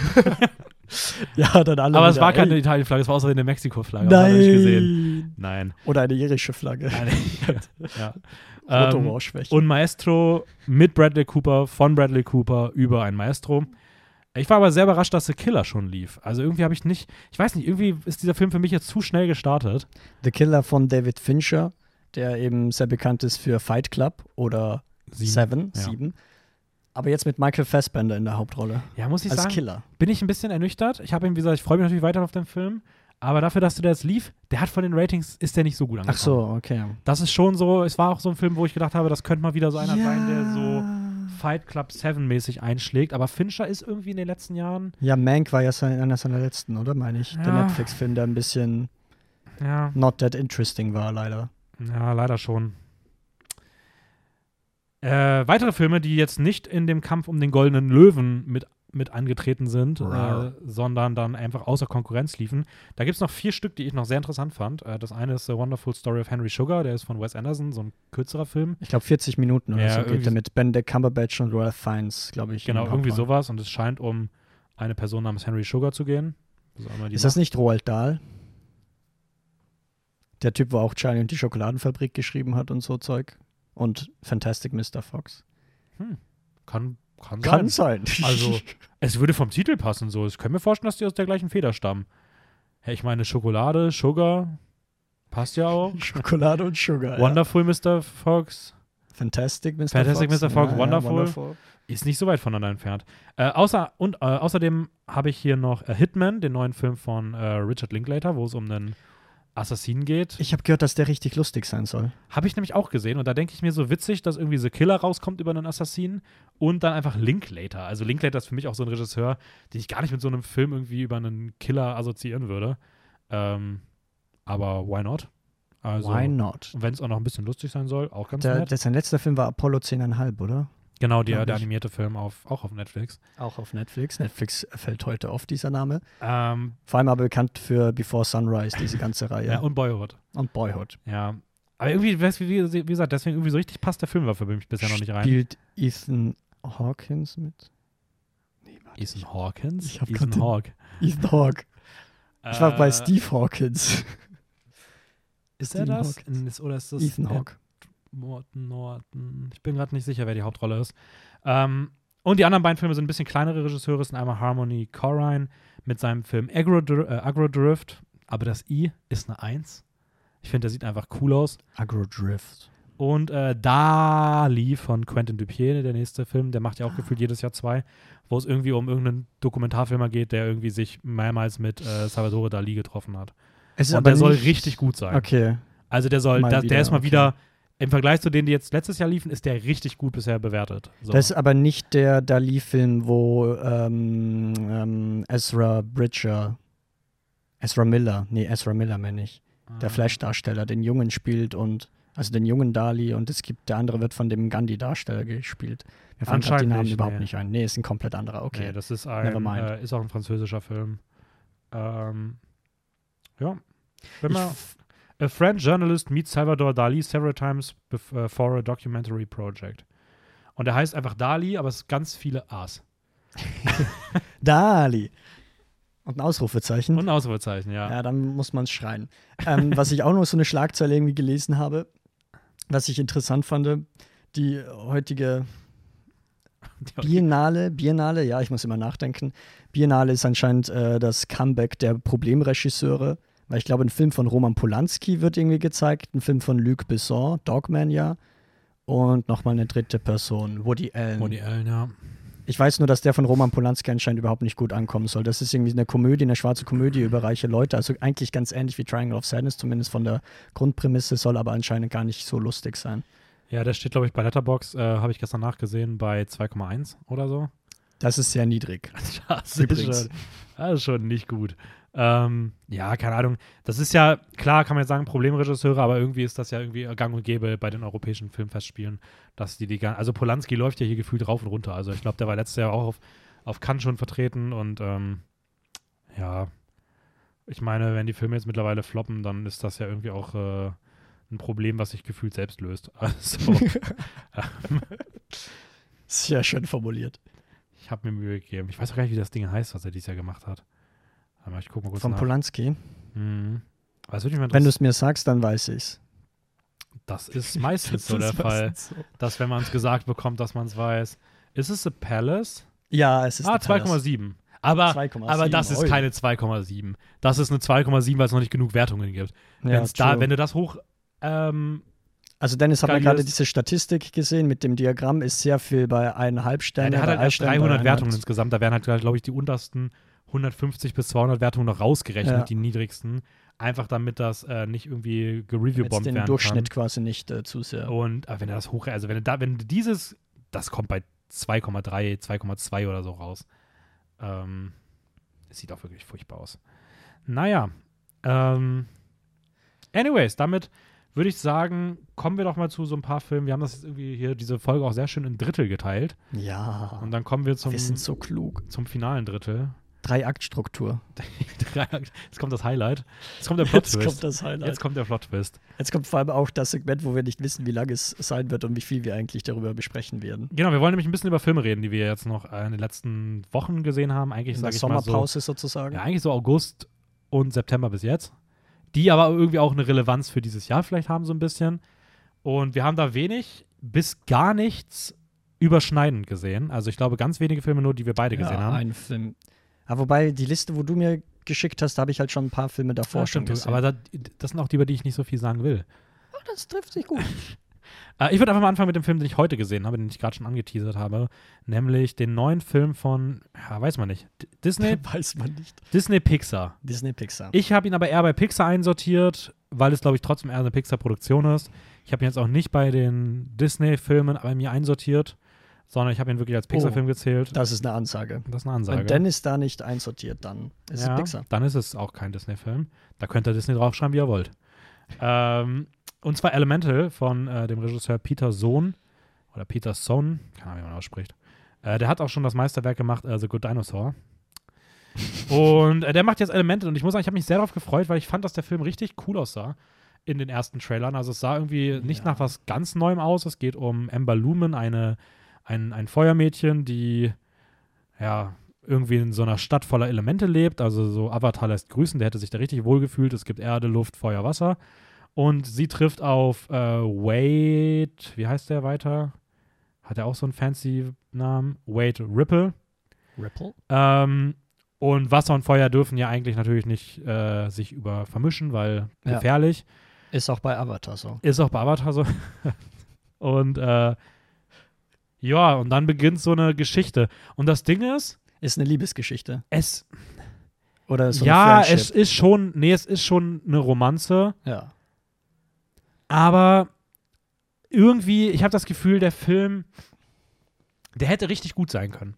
ja. Also man sieht den und man denkt sich die ganze Zeit, so sind immer wieder so Momente dabei, die sind gut. Es ist immer wieder so, eigentlich auch die Animationen sehen dort toll aus. Es sind immer wieder sehr schöne Visuals auch dabei.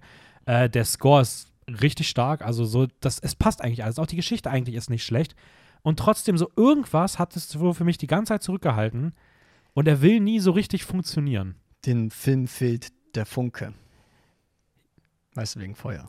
Ja, ich, ich, ich verstehe diesen großartigen Wortwitz schon. ähm, ja, irgendwie, irgendwie sowas.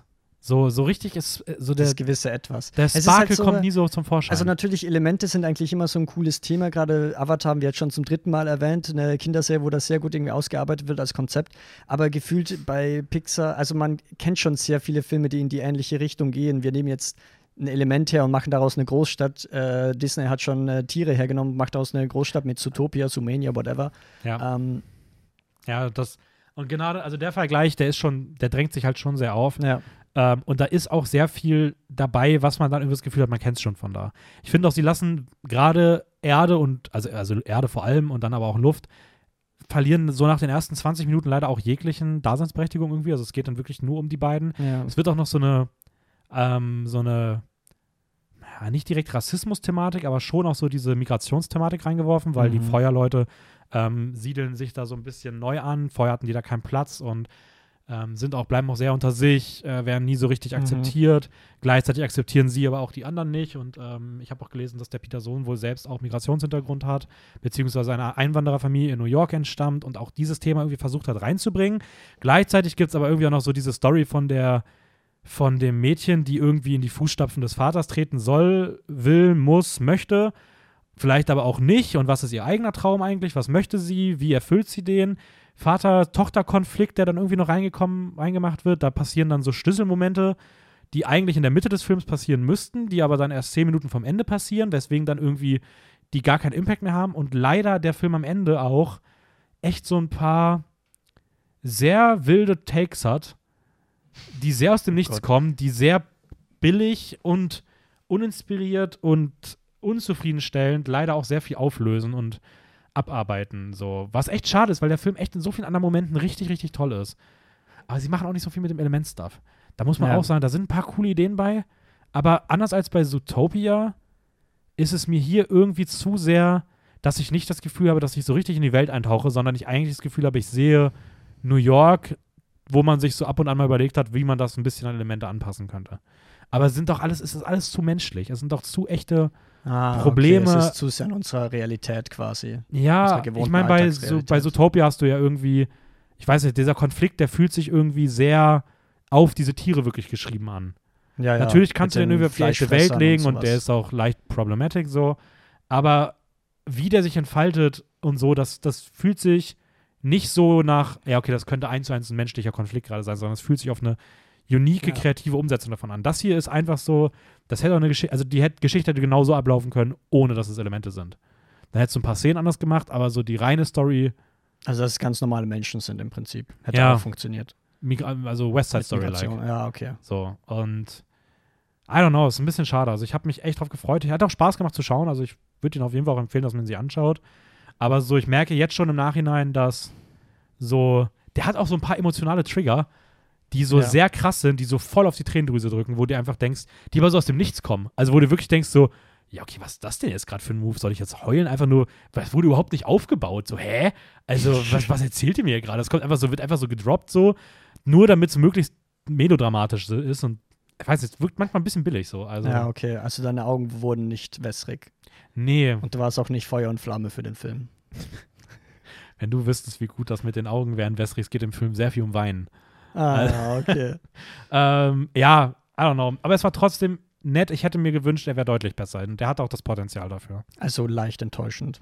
Gerade wegen Potenzial. Ja, schon. Da habe ich auch ein paar sagen. Filme, die ich äh, später noch einkreiden würde. Elemental könnt ihr jetzt auf Disney Plus schauen. Genau, der ist seit ho ho also Aufnahmetag gestern. Nein, warte mal kurz. Donnerstag, Mittwoch. Der ist mittlerweile auf Disney. Der ist auf Sagen Disney Plus. Doch so. Ähm, wo ihr das Abo eh nicht mehr habt nach Dennis. Äh, Auf Mubi kommt er noch nicht. auf Mubi kommt er noch nicht, aber ein Film, der auf Mubi kommen wird, ist Passages, weil es ein äh, Mubi-Release ist. Ich glaube, der einzige Film, über den wir jetzt sprechen, den wir beide tatsächlich gesehen haben. Aha. Ähm, Ich war mir nie sicher, ob er Passages oder Passage heißt. Passage. Ja. Aber es ist ein englischer Film, oder? Ah, Von äh, Ira Sachs. Der spielt aber in Paris. Stimmt eigentlich. Und der ist auf Französisch, ne? ist Also, ein New York-based American Filmmaker. Ira Ah. Sachs. ja. Ja. Da, äh, Ähm, es geht auf jeden Fall, zumindest dachte ich das im Vorhinein, um eine Dreiecksbeziehung. mhm. Ist auch ein wichtiges Thema quasi dieses Films. Äh, Ich würde aber sagen, schlussendlich ist es mehr eine Porträtierung einer toxischen Persönlichkeit. Mhm. Hauptfigur wird nämlich gespielt von Franz Rogowski, einem Österreicher, der eben zusammen ist mit äh, Ben Wishaw. Kennt man unter anderem für Q aus den James Bond-Filmen, diesen Technikguru. Also ein äh, Brite im Prinzip. Beide leben in äh, Paris, sind eigentlich ein ähm, glückliches Paar. Ähm, aber dann lost Franz Rogowski im Prinzip ein bisschen Interest, verliert das Interesse. Ja, dieses Englisch unfassbar. Und verliebt sich eben in eine Franzosin, Adèle Exarchopoulou oder Agathe. wie der Rollenname eigentlich heißt. Gott, Und dadurch entstehen halt einfach sehr äh, viele Probleme natürlich. Wenn man äh, quasi fremd geht oder zumindest wenn die eigene Beziehung bröckelt und man äh, quasi die Lust, die Sehnsucht nach etwas anderem, etwas Neuem hat. Ich komme noch nicht drüber hinweg, wie du gerade die Schauspieler ausgesprochen hast. Agathe. Nee, Ad Adele Exarchopoulou. Mit kleinen Fragezeichen Ja. am Schluss. Wie fandest du denn den Film, Dennis? Ähm, ich fand ihn sehr cool. Ich fand ihn nicht so mega special. So. Ja, ja. Ähm, ich finde es vor allem irgendwie schwierig zu sagen, was das letzten Endes für ein Genre ist. Am ehesten finde ich auch eigentlich das, was du gesagt hast, auch wenn es kein direktes Genre ist, aber so dieses Toxic äh, Toxic Personality in den Mittelpunkt rücken. Ja. Ähm, und es ist irgendwie faszinierend, so einer Person zuzuschauen, bei der man einfach das Gefühl hat, dass sie permanent nur falsche Entscheidungen trifft oder einen katastrophalen Umgang hegt. ja. Äh, und ich liebe dann aber auch dieser Vibe, mit dem der Film am Ende endet, dieser ähm, Fahrradfahrt, sage ich mal. Das ist irgendwie eine sehr schöne Stimmung am Ende. Ähm, und Franz Rogowski ist einfach super. Ich glaube, Franz Rogowski ist oft der Grund, warum der Film funktioniert. Ich Ja. glaube, wenn du irgendwie einen anderen Schauspieler hättest, der eben diese ambivalente Figur nicht so gut, nicht so charismatisch, aber gleichzeitig auch irgendwie äh, böse in Anführungszeichen spielst, dann hätte das nicht so geklappt. Ich glaube, Jared Leto hätte das auch gekonnt. Ja, mit italienischen Akzent hätte dann italienischem House of. Gucci. Ähm, ja, also nee, ich muss sagen, ich, ich mochte den sehr. Ich habe aber bei dem, also was ich, was ich ganz cool fand bei dem war, äh, der ist ja auch schon sehr freizügig und hat sehr explizite Sexszenen, Ja, aber die fühlen sich sehr auf Augenhöhe gefilmt an.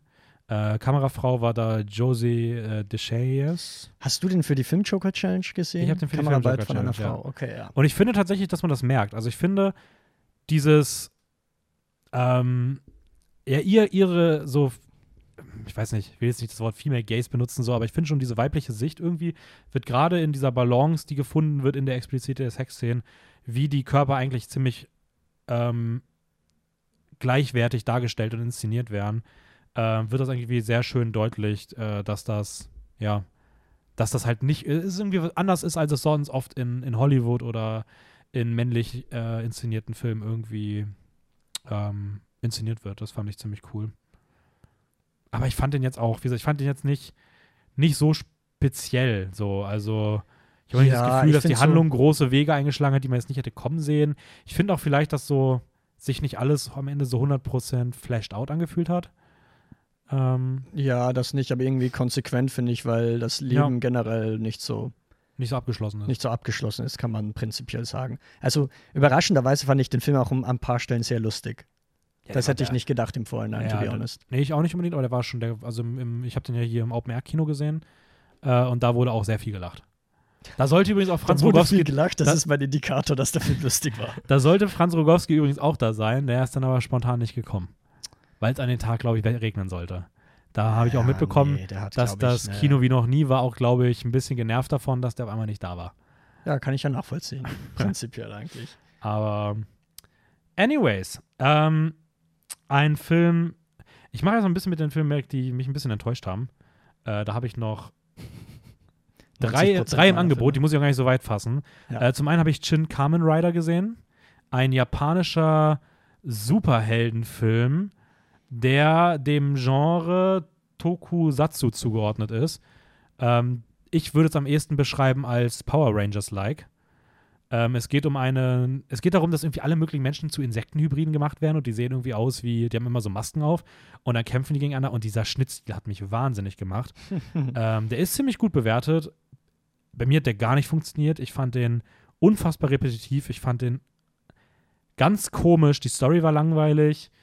Und der hat immer wieder Momente, wo du denkst, okay, es ist schon irgendwie was Uniques und Cooles, aber so richtig funktioniert hat er nicht. Äh, Gleiches gilt bei mir auch für Bruiser, auf den ich mich auch sehr gefreut habe, wo es um einen, der ist auch auf Disney Plus, wo es um eine Person geht, einen 14-Jährigen, der äh, irgendwo zwischen seinem konservativen Vater und seinem, äh, seinem konservativen Ziehvater und seinem coolen, hippen, biologischen Vater hin und her gerissen ist und irgendwie seine eigene Männlichkeit erfor äh, erforschen muss. Mhm. Der Film ist echt gelungen, verbockt aber meiner Meinung nach komplett sein Ende, kriegt seine Botschaft überhaupt nicht transportiert und endet auch einfach in so ultra frustrierend dämlichen Szenen. Ähm, was echt schade war, weil sonst war der richtig, richtig stark. Und äh, dann ein Film, den du auch schon gesehen hast, der mich auch irgendwie echt ein bisschen enttäuscht hat, obwohl ich ihn von denen immer noch den sehenswertesten fand, äh, ist äh, Sisu. Sisu, okay, dachte ich mir. Ähm, über einen, über Atam, Atami Korpi, einen Goldgräber, äh, der auf dem Rückweg äh, mit einem großen Schatz äh, auf Nazis trifft. Äh, diese Nazis die Spur aufnehmen und auch sein Gold haben wollen, weil der Zweite Weltkrieg neigt sich dem Ende und man muss ja irgendwie die zukünftige Existenz sichern. Und aber dann dieser Atami Korpi einfach ja, The Finish John Wick ist und äh, es wird gemetzelt. Und irgendwie, weiß ich, ich fand der Film war nicht lustig genug, nicht cool genug und vom allem irgendwie zu wenig und am Ende irgendwie so, so sehr halbgar. Und trotzdem unterhaltsam. ich glaube, vor allem bei so einem Festival kann man den sehr gut schauen. Ja, du hast den auch beim, du hast den beim Slash Hype gesehen, ne? Oder? Nein, ich habe den bei Crossing Europe in Linz, ah. war das damals, habe ich den gesehen. Lief aber auch beim Slash Hype. Kam der, wie kam der so an? Also der kam schon gut an. Also ich glaube okay. auch sehr viele Leute fanden den einfach lustig, weil er hat schon ein paar lustige Kills von wegen Nazi unter Wasser, dem irgendwie die Kehle, glaube ich, aufgeschnitten wird und dann dieser Typ ihm quasi das Blut, beziehungsweise das um quasi zu atmen, das Blut mhm. raussaugt. Irgendwie sowas gab es. So ein Kill. Also schon teilweise lustig, aber jetzt nicht so irgendetwas, wo man sagt, das ist übelst speziell oder besonders, als das jetzt ist, den ganzen Film rechtfertigen würde. Ich fand aber, dass die Ästhetik einfach sehr schön ausschaut, also die ganzen Landschaften von Finnland. Ja, das, das stimmt auf jeden Fall schon. Ich finde auch, also auch die, ich fand auch die Bösewichte irgendwie cool. Also ich fand super, das war so ein Film, ich fand den ganz, ganz weird, wenn es darum ging, weil ich habe den, ich habe den auf Blu-ray. Ich ja. habe den angemacht mhm. und da stand auf einmal bei auf Englisch. Und dann war ich so, erst ein finnischer Film. Dann habe ich auch nachgeguckt auf Letterbox. Ja. Und dann stand da halt, äh, dass der halt auf, auf Finnisch sei, in der Hauptsprache. Ja. Und dann war ich noch so, ja gut, aber hier bei mir gibt es kein Finnisch. Und dann habe ich gegoogelt und dann stand auch so, ja, der heißt in der Hauptsprache Finnisch und Englisch. Da habe ich bei dir, glaube ich, irgendwo gelesen, dass eine Chance vertan wurde, weil die Nazis ja Englisch sprechen und nicht Deutsch. Und dann dachte ich mir so, ja, okay, dann ist der vielleicht Da habe ich gedacht, warte ich mal, bis wer Finnisch redet. Und dann ist mir irgendwann aufgefallen, dass in diesem Film einfach nur Englisch geredet wird, weil einfach auch nur die Nazis eigentlich reden. Bis auf so zwei Szenen, die gefühlt 20 und 5 Minuten vom Ende kommen. Sind das die Frauen? Ja. Ja, okay. Und, Stimmt, die reden Und da wurde dann, glaube ich. Weil sie so redet nicht. Nee, und ich glaube, ich bin mir gerade gar nicht sicher. Ich glaube sogar, dass in der Version, die ich hatte, an der Stelle auch nur Englisch geredet wurde. Aber dann dachte ich mir auch so, ja gut, für die zwei Szenen ist eh egal. Aber das war. Jetzt macht es keinen Unterschied. Das war so frustrierend, weil ich einfach die ganze. Ich habe die ersten 30 Minuten einfach nur geguckt, ob ich die richtige Fassung gucke. so. Vielleicht kommt das nochmal ins Rating, spielt das mit rein. Ja, keine Ahnung. Aber war ich auf jeden Fall auch slightly underwhelmed von so. Ähm, okay, dann würde ich weitermachen mit zwei Filmen, bei denen ich äh, greatly underwhelmed war. Bleiben oh, wir jetzt erstmal ein ah. bisschen negativ, damit wir quasi zum Ende hin ein bisschen positiver werden können. Mhm. Äh, ich möchte nämlich über zwei Blockbuster sprechen, auf die ich mich äh, beide mehr oder weniger gefreut habe, von denen ich nicht erwartet habe, dass sie jetzt Meisterwerke oder sowas werden, aber zumindest unterhaltsame Hollywood-Blockbuster-Filme. Äh, nämlich zuallererst äh, hätte ich da den neuesten DC-Film, äh, nämlich Blue Beetle. James Gunn selber hat ja gesagt, äh, Blue Beetle ist die erste Figur, quasi die erste Figur in seinem neuen DC-Universe. Aber nicht der erste oh. Film. Der erste Film soll dann Superman sein. Also quasi, dass man die Figur vielleicht mitnimmt mit dem gleichen Darsteller. Ähm, aber okay, aber, aber sorry, dass ich kurz unterbrechen muss, aber weißt du, ob da James Gunn schon in irgendeiner Form, wie weit er da schon an der Produktion beteiligt war oder das abgesegnet hat? Also ob das, ist das schon ein Qualitätsmerkmal, was man bewerten kann, anhand dessen man sagen kann, wie dieses James Gunn DCEU Universe aussehen könnte? Nee. Mhm. Also ich habe keine Ahnung, wie inwiefern der okay. bei der Produktion mit dabei war. Bei The Flash wird ja mehr gemutmaßt, was jetzt James Gunn wirklich da schon seine Finger im Spiel hatte, aber er hat okay. ihn auf jeden Fall abgesegnet. So, mhm. das schon. Das bedeutet aber, ja, ja, also ich muss sagen, äh, der ist, glaube ich, in der Durchschnittsbewertung gar nicht mal so schlecht. Okay, 3,2. Ja, ist okay. Meint. Es ist halt so ein okayer Film. Ich war ein bisschen mehr enttäuscht, weil ich halt ihn total generisch fand. Obwohl er eben das Potenzial hatte, mehr aus diesem Superhelden-Genre zu machen. Weil ich finde, mittlerweile muss man äh, beim Superhelden-Genre einfach irgendwas Neues hinzufügen oder irgendetwas mit einem anderen Genre mixen, wie Neo-Noir bei The Batman zum Beispiel letztes mhm. Jahr. Ähm, Blue Beetle versucht sich eben daran so ein bisschen quasi diese mexikanische Kultur darzustellen, diese angloamerikanische Kultur, ähm, ist dabei aber tatsächlich fast gar nicht. Also es geht schon so darum, die Familie darzustellen, die Armut, in der quasi die Kultur lebt aber da ist fast gar nichts an Kritik irgendwie, die man wirklich hochbringt, vor allem gegen Ende. Ähm, und das fand ich einfach eine sehr schade, vertane Chance, Lediglich den Soundtrack fand ich so ganz okay, also ganz cool eigentlich zum Anhören, weil der so ein bisschen in die Dubstep-Richtung tatsächlich geht. Ähm, hm, welcher Film hat das denn noch gemacht, der vielleicht auch in eine ähnliche Richtung schon aus, als ob er geht? Hm, Deadpool 2. Der hatte doch auch einen Dubstep. Äh Deadpool 2 geht in eine ähnliche Richtung? Wie ja. Blue Beetle? Nee, keine Ahnung. aber Superhelden-Genre und Dubstep. Ja, ja aber, aber nicht, der hat auf jeden Fall so lustig, nicht so Nee, lustig. ich wollte auch gar nicht. Ich, oder hat er mich an irgendwas hat er, also der hat mich auf jeden Doch, Fall an Iron, an Iron Man erinnert, Blue Beetle. Ja, von dem ähm, ganzen Und Anzug, Moon Knight ja. mit dieser, dass so eine Entity irgendwie Kontrolle übernimmt. Wie Venom eigentlich fast schon. Venom natürlich auch noch, aber ich hatte irgendwie auch beim Trailer irgendwie an der einen oder anderen Stelle irgendwie so Deadpool-Vibes. Ich weiß auch nicht mehr warum. Ich hatte zwei Ideen tatsächlich, weil ich meine Review schrieb, wie man den Film hätte besser machen könnten. Entweder man orientiert sich mehr tatsächlich an Franz Kafka. Der hat nämlich ja die Verwandlung geschrieben, dieses Buch, wo sich auch ein Typ in einen Käfer verwandelt und Blue Beetle ne, wird quasi ein junger Mexikaner, bekommt so ein äh, Skarabäus irgendwie aus Weltall oder so und kriegt dann Fähigkeiten dadurch, hat aber nicht Kontrolle über seinen eigenen Körper. Also entweder so eine kleine Identitätskrise draus machen oder aber man setzt entweder David Cronenberg oder Brandon Cronenberg hin und lässt die das inszenieren, weil dann wäre so ein richtig schöner Body-Horror Superheldenfilm draus geworden. Eben so ein Genre-Mix, wo ich gesagt hätte, das wäre irgendwie interessant, da wäre was Interessantes dahinter. Ähm, die hätten wahrscheinlich auch mehr auf Practical Effects zurückgegriffen. Wahrscheinlich so. das auch, aber tatsächlich der Film, nämlich als er das erste Mal sich verwandelt, hat das sogar was Horrorartiges. Okay. Aber da nur halt ganz leicht und wird dann direkt wieder fallen gelassen. Aber ich glaube tatsächlich, äh, die Cronenbergs, die wenn die sich an ein äh, DCEU-Skript setzen und den Stift dafür in die Hand nehmen, ich glaube, dann gehen sie in Feuer auf. Also ich glaube, das ist wie wenn du äh, als Satanist eine, eine, eine, Kirche betrittst. Also ich glaube, die hätten das, das würde nicht funktionieren. Also kannst du dir vorstellen, keine Ahnung, stell dir vor, du liest neue Schlagzeile, Brandon Cronenberg inszeniert Black Panther 3. Also ja, jetzt nicht Black Panther, aber wenn es zum Body Horror passt, wenn es irgendwas, weil vor allem das ist auch teilweise doch, sehr futuristisch. ich meine, ich meine, Cronenberg hat auch mit Crimes of the Future jetzt auch sehr futuristische Wege eingeschlagen. Die, ich finde, es hätte gepasst. Aber die werden keine, keine Superheldenfilme machen. Ja, vielleicht keine Superheldenfilme, aber vielleicht sowas in Richtung. Aber ja, also aber es hätte ja auch wer anders sein können, aber äh, wenn, man, wenn es zumindest in so eine Richtung halt geht, wie du schon gesagt hast, dass es halt so diese, dieses Body-Horror-Genre vielleicht irgendwie mit reinmischt, um irgendwie unique zu sein, so, aber ähm, ja, also ich muss auch ehrlicherweise sagen, mich hat der Film jetzt nicht so interessiert im Vorhinein. Ähm, ich fand nicht, dass der weder cool klang, noch irgendwie vom Konzept irgendwie also er wirkte halt, wie du auch gesagt hast, er wirkte. Ich habe diesen, das Ding ist, ich habe den, das ist ein neuer Superheld und ich habe diesen Trailer gesehen und ich habe so nicht ein einziges Character Trait bekommen, wo ich das Gefühl hatte, da ist irgendwas ist Uniques neu. bei. Ja. So, und deswegen hatte ich auch an dem Film leider gar kein Interesse. Ähm, wie viel halt Uniques ist denn, äh, wie viel Uniques kann man denn eigentlich noch so in dieses Dracula-Franchise bringen?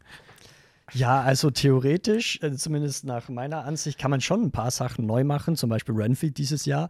Ähm, auch ein Film, der sich daran versucht, Dracula ein bisschen neu zu erzählen oder zumindest äh, zu erweitern. The Last Voyage of the Demeter, ein Film, der im August rausgekommen ist, was mich verwundert, weil er eigentlich super in den Oktober gepasst hätte, aber gut.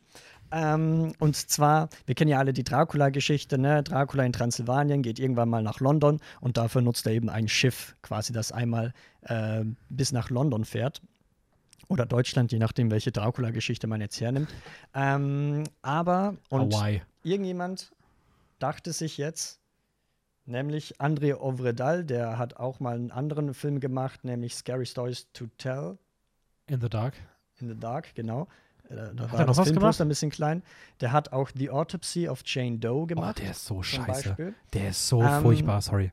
Ist da nicht auch großes Potenzial, aber komplett ja, weggewischt? Der ist, die erste Hälfte ist ganz cool, dann kommt ein Twist und denkst einfach nur, was eine Scheiße. Was für eine Scheiße.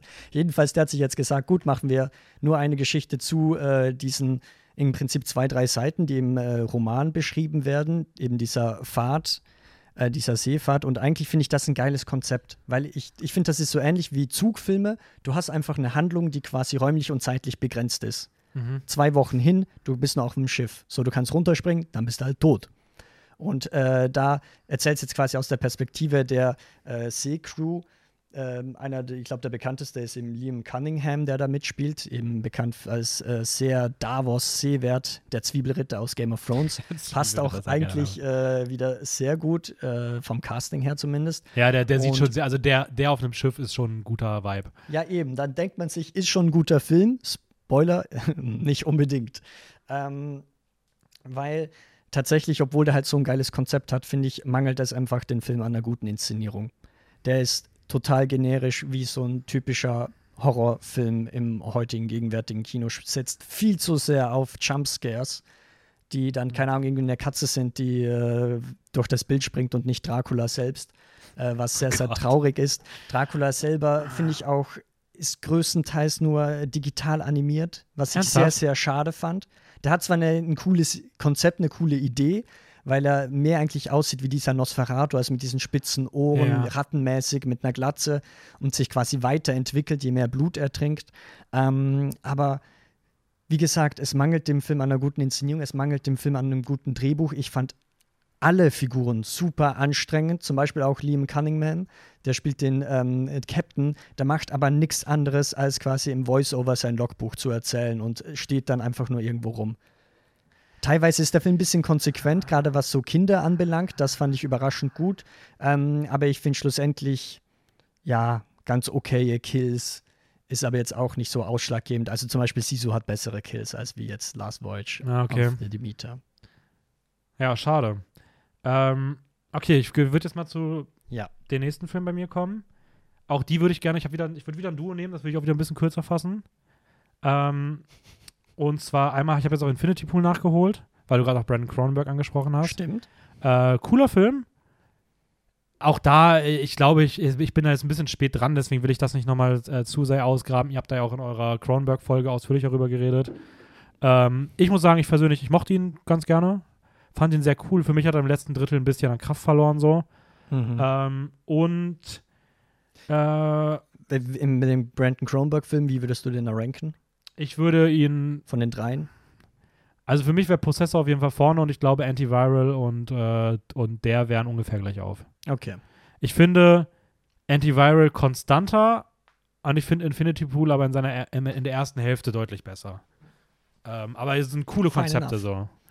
Ähm, ich glaube, bei euch war er ja auf dem letzteren Platz, oder? Ja, so den also dreien? bei mir zumindest bei Raul weiß ich es nicht mehr auswendig, aber halt cooles Konzept, baut es nicht hundertprozentig aus, Ja. nach.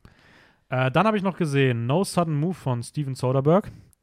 Äh, der ist auch neu auf Netflix. Äh, Steven Soderbergh macht ja auch gefühlt jedes Jahr zwei Filme. Aus welchem Jahr ist der? Ist der der, ist neu? diesem, also der ist, also, also der ist offiziell von 2021, der ist aber nie irgendwo rausgekommen Ah, und ist okay. jetzt auf Netflix rausgekommen. Ja, okay. Ähm, für mich zählt er auch zu diesem Jahr, es geht um so eine Gruppe von Kriminellen, es geht um irgendeinen Plan, du checkst auch irgendwie nie ganz, was dahinter steckt. Im Kern geht es auf jeden Fall um zwei, ähm, ja, um so zwei zentrale Kriminelle, die irgendwie auch so einen Coup durchführen sollen, der sich um eine Familie dreht. Hauptdarsteller sind äh, Don Cheadle und äh, Benicio del Toro. Ähm, auch David Harbour und John Hamm spielen noch mit, also es ist ein cooler Cast. Ja. Und ich finde, das ist so ein richtiger und natürlich der großartige Ray Liotta in einer seiner letzteren Rollen. Mhm. Ähm, und ich finde, das ist so ein Film. Steven Soderbergh ist für mich so der Prototyp für einen 7 von 10 Film. Und das ist das wieder. Das ist so nichts Neues, nichts Spektakuläres. Der ist auch ganz weird mit so, mit so Fischaugenoptik komplett gefilmt, was überhaupt nicht zu dem Genre passt. Aber so overall ist es einfach ein, ist ein cooler, konsequenter Film, bei dem man immer so denkt, so, ah, okay, ist, ist cool. So, macht Spaß. ist in Ja, Ordnung. kann man sich gut anschauen. Ähm, okay, ich hätte noch zwei, drei Filme, die ich gerne ansprechen würde. Was hast du noch gesehen? ich hätte noch. ich heb mir meine, hab mir meine guten noch aufgehoben. Sind das die zwei, drei Filme? Ja, das sind die zwei, drei Filme. Okay, dann mag ich es nur. Also, ich habe insgesamt fünf Filme. Ich würde aber bei denen, die ich enttäuschend fand, einfach jetzt ganz, ganz kurz machen. Zum einen Sympathy for the Devil, der neueste Nick Cage-Film. Spoiler: Nick Cage ist das einzig Gute an dem Film, der natürlich sehr exzentrisch ist. Und der andere Film, also der Rest des Films nimmt sich einfach viel zu ernst. Joel Kinnaman spielt da auch eben die Hauptrolle und den mochte ich überhaupt gar nicht. Ich fand den überhaupt nicht charismatisch. Ähm, der, der Film macht nämlich auch gar nichts mit dem Lied von den Rolling Stones. Überraschenderweise Simple for for the Devil hat aber einen anderen Ansatz, der theoretisch interessant wäre, aber vollkommen nicht aufgeht. Dementsprechend äh, muss man jetzt nicht unbedingt schauen, ausgenommen man ist großer Cage-Fan. Ja, das war jetzt so ein bisschen der Film, der lief, glaube ich, so zur Einstimmung in die Horror-Season so langsam, ne? So. Genau, aber er passt nicht in die Horror-Season. Okay. Du könntest ihn auch an einem ganz anderen Monats äh, Eckdatum anschauen. Zum Beispiel Weihnachten. Okay. Ähm, Wild. Simple vor der Krampus. Ähm, Krampus for the Devil. Campus for the Devil. ähm, ebenfalls ein Film, ich glaube, der lief schon letztes Jahr bei irgendeinem Festival in Deutschland, also ehrlich kleineres Festival. Dead for a Dollar, ein Western Oh, mhm. von Walter Hill. Der hat nämlich äh, früher ganz viele bekannte, oder nicht bekannte, aber ein paar äh, Filme der New Hollywood-Ära gemacht.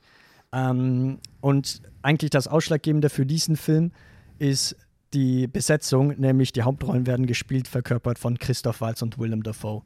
Wie geil hört sich das an? Dafoe und Waltz in einem Western spielen auch noch Konkurrenten, Waltz quasi der Protagonist, äh, Dafoe der Antagonist, die aber beide ein bisschen moralisch verwerflich sind. Äh, Waltz äh, lernt dann quasi seinen moralischen Kompass während des Filmes kennen.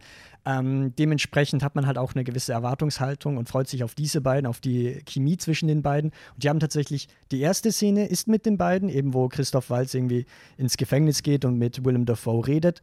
Aber für den Rest des Filmes macht dann Christoph Waltz hat eine Aufgabe, Willem Dafoe hat eine Aufgabe, die haben gar keine Szenen mehr miteinander, bis eben ganz zum Ende, ganz zum Schluss, wo sie dann sagen, oh, wir sind ja die ehemaligen Konkurrenten, endlich kann ich dich wiedersehen und unsere Rechnung begleichen oder sonst halt irgendwie sowas, äh, dann passiert das Finale rasend schnell, ähm, ist also dann schlussendlich leider enttäuschend geworden, auch wenn ich den Film zumindest von äh, der Bildsprache und so weiter eigentlich mochte. Vielleicht haben die sich am Set gestritten. Das ist eine sehr schöne Überleitung für äh, den nächsten Film, den ich äh, nicht so enttäuschend fand wie viele andere, trotzdem aber halt nur okay, in Anführungszeichen, nämlich Jean Duberry. Der lief eben in mhm. Cannes, lief da ziemlich schlecht, war, glaube ich, der Eröffnungsfilm von Mai Wen. Ähm, die kennst du eben für ein paar Filme der New French Extremity. War die da Schauspielerin in diesem. Hm? Welche? Welche? Die ähm, zum Beispiel in High Tension. Aha. Ah, ja, ah, ja, aber ich weiß, welche sie ist, ja. Ich dachte auch, das wäre die, wo schwanger ist, aber das ist, glaube ich, gar nicht die, wo schwanger ist. In dem anderen Film. Naja, anyway. Mai Wen auf jeden Fall. Die spielt, dieser macht aber nicht nur die Regie, sondern spielt auch die Hauptperson, nämlich eben Jean Duberry, ähm, äh, französische quasi Gräfin, die aber aus einem ärmeren Haus eigentlich kommt und nur eingeheiratet wurde. Und bei der ist natürlich, also weiß nicht, ist das viktorianisches Zeitalter auf jeden Fall so 1743, kannst du jetzt nachrechnen, wann das war, Epoche?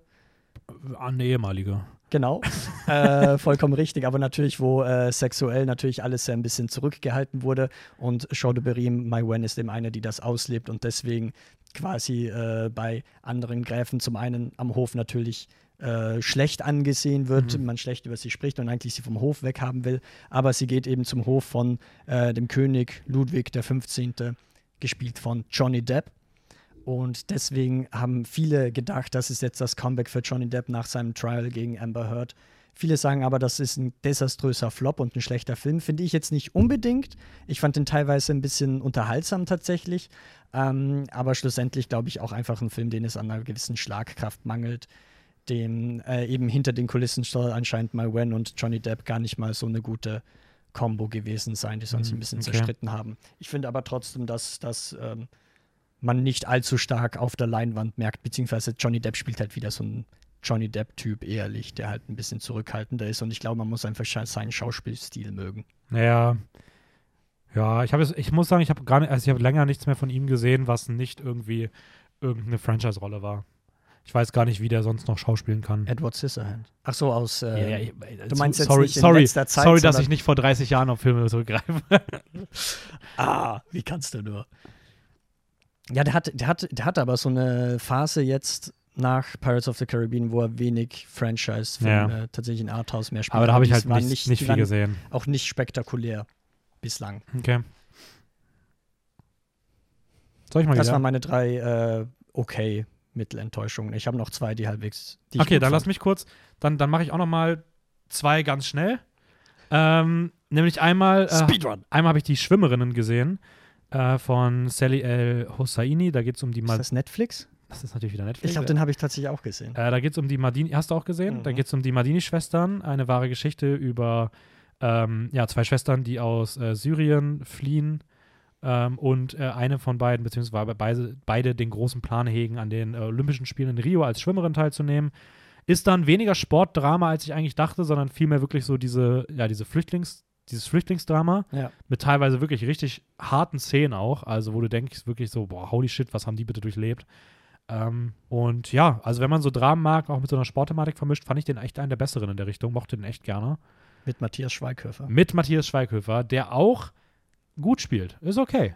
Ja. Also, ja. Ähm, Ist kurz weird, wenn das erstmal auftaucht, aber es verflüchtigt sich sehr schnell. Und äh, der zweite an der Stelle, ähm, den ich auch sehr cool fand, ein äh, bisschen schade, dass der gar nicht so gut ankommt, ähm, den hast du auch gesehen, ist von Teresa Novotova, äh, Night Siren. Night Siren. Ah, ja. Äh, der mir so ein bisschen Vibes gibt von einem Film wie The Witch. Es geht um einen, äh, ist ein Film aus äh, Slowenien, glaube ich. Slowenien. Ja, aber- Slowak, Slo so, Entschuldigung, Slowakei. Slowakei. Ein slowakischer Film und es geht um ähm, ja, eine Frau, die zurück in ein kleines Dorf in den Bergen äh, an einem Wald, in, in einem Wald gelegen kommt und ähm, ja, dann so ein bisschen die Vergangenheit revealed wird und dieses Dorf auch sehr ähm, gläubig ist, wenn es so um Folklore geht, Hexenstuff geht und das ist dann halt diese, sage ich mal, bisschen typische Witchcraft, Hexenverbrennungsstory, die dann aber irgendwie sehr authentisch, dörflich, dümmlich äh, inszeniert ist. Authentisch, dörflich, dümmlich. Das müssen sie auf die Blu-ray packen.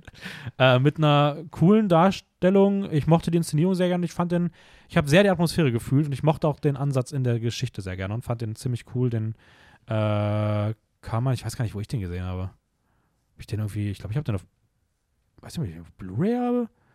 Keine Ahnung, wo Da ich, ich, hab, ich, schon, ich weiß nicht, wo ich Leben, den gesehen so habe. Blu-rays äh, Aber- hat, dass man gar nicht mehr weiß. Äh, ich mochte den auf jeden Fall sehr gerne. Ja. Äh, ich habe mir jetzt noch zwei, meine beiden Highlights aus den letzten Wochen über. Ich muss auch dazu nicht viel sagen. Wie wollen wir es aufteilen? 111? Okay, fange ich einfach an? Nee, ich fange an, weil Du du, hast an? eben schon gesprochen. Okay. Ich fange an. Mit, äh, der läuft, glaube ich, seit Juli oder so. Teenage Mutant Ninja Turtles Mutant Mayhem. Ein fucking langer Name. Nämlich äh, Franchise quasi. Die altbekannten Teenage Mutant Ninja Turtles kommen jetzt aber wieder zurück in einem neuen Animationsfilm, der sich nämlich visuell äh, quasi orientiert an Spider-Man, Into the Spider-Verse, Across the Spider-Verse und so weiter und so fort. Und ich muss sagen, ich freue, habe mich allein deswegen äh, quasi auf den Film gefreut, einfach weil quasi jetzt dieser Animationsstil auch im Mainstream immer mehr Einzug findet. Und wenn es jetzt inhaltlich quasi um äh, diese Schildkröten geht, fand ich ihn ganz nett, weil Mhm. ich finde vor allem die Figuren brillieren da. Die dürfen nämlich Teenager sein, die dürfen ein bisschen rumalbern. Äh, Hau Hauptproduzent ist, glaube ich, auch Seth Rogen unter anderem. Dürfen Sie Pizza Ähm, essen? Pizza essen? Ja. Ja. Das ist sehr gut. Also tatsächlich das Poster, das ich habe, ist einfach nur, wo sie einmal äh, zur Pizza greifen. ähm, allerdings von dem Plot her, von der Story selber, ist da nichts wirklich Besonderes. Im Prinzip ist er nämlich genauso X-Men. Und da macht Okay. auch keinen Hehl draus. Ich meine, im Titel ist zweimal Mutant drinnen. Ähm, es geht halt einfach um quasi eine Mutant-Gang, die sich gegen die Menschen durchsetzen möchte, die überraschenderweise da auch ein bisschen Parallelen hat zu The Fly von David Cronenberg. Weil Hm, okay. der Hauptantagonist ist eine Fliege, eine Nee. mutierte Fliege. Nee. Gesprochen von Jeff Goldblum? Fuck, ich glaube tatsächlich. Warte. Nee, doch. Das ist. Das wäre so cool, aber das kann ich mir fast nicht vorstellen. Nee, von Giancarlo Esposito. Ah, okay. Schade. Ah, okay. Fatale Chance. ähm, ja, bin nee, ich, warte, gar nicht, stimmt gar nicht. Ich glaube von Ice Cube. ja, Ice Cube spricht die Superfly und Giancarlo Esposito spricht den Doktor, der quasi die Superfly Ah, okay. erschaffen hat. muss ich aber sagen, ist so ein Film, bin ich ein bisschen neidisch, dass du den schon gesehen hast. Auf den habe ich mich auch sehr gefreut, aber der ist sich bei mir bisher nicht ausgegangen. Ja, der ist halt süß. So. Punkt. Ja. Ja, bei dir ist er einen halben Stern hinter Across the Spider-Verse, also es könnte ein verstecktes Meisterwert sein. Ja, wer weiß. Ähm, okay. Ich, äh, der jüngste Film, den ich gesehen habe aus diesem Jahr, ähm, ist von Saim Sadiq, Joyland, ein Film aus Pakistan. Äh, da geht es um eine patriarchale Familie, die unbedingt möchte, dass endlich ein, ein Junge geboren wird, der dann die, die Familienlinie weiterführt. Äh, Hauptdarsteller ist Ali äh, Hunego, der ein Hunejo, der einen, ja, einen Mann spr- spielt, der ähm, noch kein Kind hat, während sein ich glaube, es ist sein Cousin oder so. I don't know. Der hat auf jeden Fall schon mehrere und bei ihm wird das so ein bisschen erwartet. Er wird generell so ein bisschen in der Familie nicht ganz ernst genommen, weil auch in der, er hat eine Beziehung, aber die Frau ist die, die das Geld ranbringt, während er irgendwie arbeitslos und nicht wirklich weiß, wohin.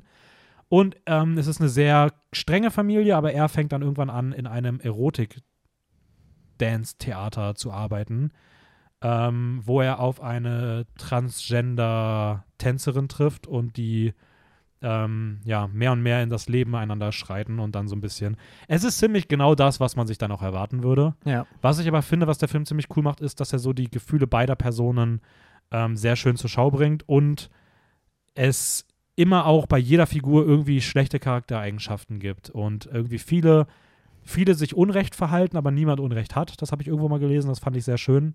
Auf den Punkt gebracht. Ähm, und der ist richtig toll inszeniert und es ist ein wunderschönes Poster. Er hat tolle Szenen, schöne Musik und ähm, ja, ist ein richtig cooler Film geworden. Muss man sich allerdings, wenn man den sehen will, auf Blu-ray aus Großbritannien importieren. so. Ja, gut.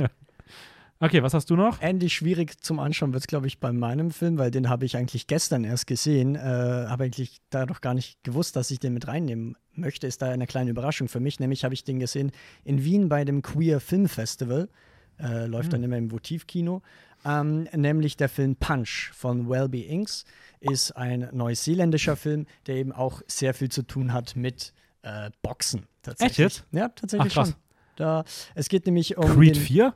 Creed 4 Punch New Zealand. Punch äh, New Zealand. es geht um Creed, der einfach Neuseeland schlägt. Ja. Schlägt er Neuseeland oder jeden Einzelnen in Neuseeland? Er versucht, jeden Menschen aus Neuseeland K.O. zu schlagen gleichzeitig. Dann müsste er theoretisch gegen Jim Richardson antreten. Das ist ein Junge, also der ist noch, geht noch zur Schule, keine Ahnung, 16 Jahre alt oder sowas, würde ich ihn ungefähr schätzen.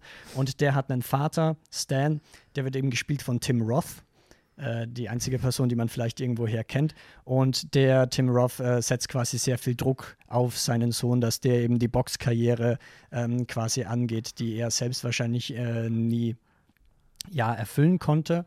Ähm, allerdings merkt man dann eben, Jim fühlt sich nicht so, also er geht schon auf im Boxen, aber ähm, er entdeckt daneben, es ist ehrlich so ein rurales Gebiet, mehr dörflicher und entdeckt dann eigentlich, wie homophob teilweise die Gesellschaft selbst eigentlich ist, vor allem eben auch durch die zweite Hauptfigur, Witu, ähm, quasi ein Typ, der offen äh, gay lebt, ein Maori ähm, und dann entdeckt entwickelt sich da quasi eben ähm, eine gewisse Beziehung zwischen den beiden, ähm, die natürlich auf Gegenseitig Be Gegenseitigkeit beruht und Intimität und so weiter und so fort. Und ich fand das eigentlich einen sehr schönen Film, vor allem ähm, filmkünstlerisch, was der so alles macht, weil Soundtrack war großartig, der Schnitt an manchen Szenen ein bisschen zu fragmentierend wenn mhm. du verstehst, was ich meine, aber teilweise auch äh, richtig schön, auch sehr schön gefilmt und ähm, gerade auch der, der, die Soundkulisse, da passt dann der Titel Punch, weil der war manchmal ein Schlag, ein ziemlicher Schlag. Ein ähm, ziemlicher Schlag. Ein ziemlicher Schlag, ja, kann man schon so sagen, finde ich. Okay. Ähm, und ich fand einfach, dass diese ganze Thematik mit Boxen, äh, das wird dann auch offen im Film angesprochen, eigentlich sehr gut mit quasi diesen sozialen ja, Vorstellungen oder Erwartungen an einen gut passt, dass man sich durchboxen will, aber schlussendlich eigentlich gar nicht mal so wirklich quasi rauskommt aus einer verzwickten Lage, in der man sich quasi befindet. Ähm, der wird aber teilweise auch richtig heftig. Okay. In der Mitte des Films gibt es so eine ähnliche Szene wie bei Irreversible, um es mal so ohne groß versuchen zu spoilern, das anzumachen, anzuteasern, ähm, ist aber auf jeden Fall sehr schlagkräftig und dadurch eben ein Schlag in die Magengrube. Wie gesagt, der Titel passt eigentlich, ähm, will ich aber nur als kleine Vorwarnung okay. äh, vorne wegstellen. Der Film kommt tatsächlich so mittelmäßig bei Letterbox an, hat eine Durchschnittsbewertung von 3,0 Sternen. Ich würde ihm mehr geben, kann ich nur mal so viel sagen. Das Ding ist, der ist halt an manchen Stellen schon ein bisschen kitschig. Fand ich aber nicht schlecht, wenn ich ehrlich bin. Wollte ich gerade sagen, kann ja auch gut sein. Ja, eben. Ähm, okay. Ähm, ich habe gerade irgendwie, während du darüber geredet hast, gedacht, wie cool wäre es, wenn irgendein Studio richtig viel Geld in die Hand nimmt ähm, und einfach äh, so einen Film macht, der so Battle Royale Schrägstrich Panem ist, aber mit so eingekauften Rechten und da kämpfen dann so, so, weiß ich nicht, so der, so Russell Crowe als Gladiator, John Wick, ähm, Rocky also einfach so verschiedene Figuren gegeneinander auf einer Insel. Ja, ja, ja. Also Mega, Super oder? Smash Bros. nur als Film. nur als Film. Mit Filmlizenzen. Äh, ja, Super Film Brothers. Ähm, okay, der letzte Film, den ich jetzt ansprechen möchte, auch wenn er nicht, ihr merkt, wir hetzen auch ein bisschen, weil wir wollten natürlich irgendwie so viel wie möglich unterbringen, aber war natürlich auch eine sehr volle Folge, weil so ein Recap von sechs Wochen ist immer ein bisschen viel. Ähm, der letzte Film, den ich jetzt noch ansprechen möchte, der gehört auch nicht so richtig in dieses Jahr. Das sind zwei Teile. Der erste ist von 2019, der zweite von 2021. Hier kann man die immer noch nicht sehen, sondern auch das sind Filme, die man sich auf der britischen Blu-ray bestellen kann. Ah, ähm, der Klassiker. Für mich aber das Beste, was ich in den sechs Wochen gesehen habe und da ich Angst habe, dass ich diesen Film sonst nirgendwo unterbringen kann, äh, finde ich, der, der hat es verdient, hier am Ende zu stehen. Und zwar ist das The Souvenir und The Souvenir Part 2 von Joanna Hawk, die auch letztes Jahr ja Eternal Go äh, Daughter auf, dem, auf der Biennale hatte, Ah, ja. der bei uns im Film-Joker-Team, ich habe ihn nicht gesehen, aber bis, also er nicht so gut ankam. So schlecht bis okay. Ja, ähm, The Souvenir erzählt die Geschichte von Julie, die eine äh, motivierte Filmschaffende ist. Eine junge Filmschaffende und es geht eigentlich so ein bisschen darum, um ihr Studentenleben und eigentlich aber auch um ihre Beziehungen. Sie führt eine sehr Mhm. äh, äh, intensive, aber auch emotional fordernde Beziehung mit einem charismatischen, aber auch einem Mann, bei dem man die ganze Zeit so ein bisschen sich die Frage stellt, ja, was hält die beiden eigentlich zusammen? Und gerade im ersten Teil macht es es teilweise sehr schwer, sich mit der Hauptfigur zu identifizieren, weil man irgendwie das Gefühl hat, dass man sehr viele Entscheidungen nicht richtig nachvollziehen kann und auch nicht wirklich weiß, auf was der Film hinaus will. Ich finde, es ist eine sehr weirde Entscheidung gewesen, den auf zwei Teile zu teilen, weil ich der Meinung bin, du kannst die nicht, also du musst die äh, hintereinander schauen. Also ich finde, der Film funktioniert am besten, wenn du ihn eigentlich als einen Film schaust. Weil das ist auch wirklich so, das geht direkt da weiter, wo der erste aufgehört hat. Das ist wirklich, als ob der im Nachhinein einfach auseinandergeschnitten wurde, weil er sonst zu lang gewesen wäre. Okay, wie lange geht der denn? Oder beide Filme? Äh, der erste geht 120 Minuten, der zweite geht 108 Minuten. Okay, also insgesamt so dreieinhalb vier, Stunden. Ja, okay. Ähm, aber der erste Teil, dem habe ich auch nur 4 von 5 gegeben. Ich fand den trotzdem sehr, sehr cool. Der ist für mich aber auch besser geworden, nachdem ich den zweiten gesehen habe. Ich glaube, am, nach dem ersten Mal schauen war ich bei dem so bei dreieinhalb bis vier. Mhm. Äh, mittlerweile bin ich der Meinung, der erste ist großartig, weil er so gut alles auf vorlegt, was dann im zweiten halt aufgegriffen wird. Und der zweite ist für mich ein absolutes Meisterwerk. Ähm, der geht wahnsinnig viel auch, also er, er greift extrem viel den ersten auf, greift ex viel, extrem viele Sachen aus dem ersten auf, ähm, wird teilweise auch extrem vielschichtig, hat sehr coole Sequenzen am Ende und wenn man sich wirklich darauf einlässt und auch versucht nachzuvollziehen, was da erzählt wird, er geht, es geht so ein bisschen in diese Richtung, ein Film im Film über den Film. Mhm. Und man hat das Gefühl, der zweite Film ist ein Kommentar auf den ersten Film. Und auf eine Art und Weise, dass es aber irgendwie auch zu dieser, zu der Perspektive im Film dieser Filmschaffenden passt, die irgendwie so darüber nachdenkt, wie sie ihr Leben in einem Film abbildet und wie andere Leute das aufnehmen und ob man sie nachvollziehen kann. Und ähm, ja, ich weiß nicht, ich fand das einfach wahnsinnig faszinierend. Das ist wohl auch ein sehr persönlicher Film von äh, Jonah Hawk. Ähm, die Honor Swinton, die die Hauptrolle spielt, ist der absolute Hammer. Ähm, ist die mit Tilda Swinton irgendwie verwandt, weil Tilda Swinton spielt ja auch mit. Da kommen wieder die bösen Fragen. She is the daughter of British actress Tilda Swinton, ja. Ah ja, okay. Und ähm, also ich fand den wahnsinnig gut. Äh, ein absolutes Meisterwerk, der zweite Teil für mich. Und äh, der beste Film, den ich auf jeden Fall mal im Sommer gesehen habe. Generell einer der besten Filme, die ich dieses Jahr gesehen habe. Auch wenn er nicht offiziell zu diesem Uh. Jahr zählen wird. Aber ja, bei so Filmen ist das natürlich immer schwierig, die bei uns nicht verfügbar sind. ja, Ähm, ich sehe gerade bei Letterbox, weil du mir jetzt den Film so schmackhaft gemacht hast, dass ich ihn nachgeschaut habe. Bei Related Films ist da tatsächlich The Eternal Daughter auch gelistet. Also ich weiß nicht, ob da vielleicht die Figur von Tilda Swinton quasi äh, irgendwie nochmal Referenzen hat. Und wenn man quasi die drei Filme auf einmal sich anschaut, ob vielleicht dann auch Eternal Daughter mehr Sinn ergibt oder sowas. Bin ich auf jeden Fall jetzt interessiert. Ah. Ja, ich sehe auch gerade, da hat Tilda Swinton spielt in Eternal Daughter eine Figur, die sowohl Rosalind als auch Julie heißt. Und Julie ist auch der Name der Protagonistin in The Souvenir. Ja. Also es scheint auf jeden Fall da eine. Eine Connection, eine Connection also zu geben. Holy shit, wo kann ich den sehen? also, Letztes Jahr bei der Biennale. ah, Ah. okay, ähm, ja, also äh, toller Film. Wenn ihr euch Blu-rays importieren wollt, holt euch Joyland und The Souvenir 1 und 2 ähm, und habt einfach Spaß.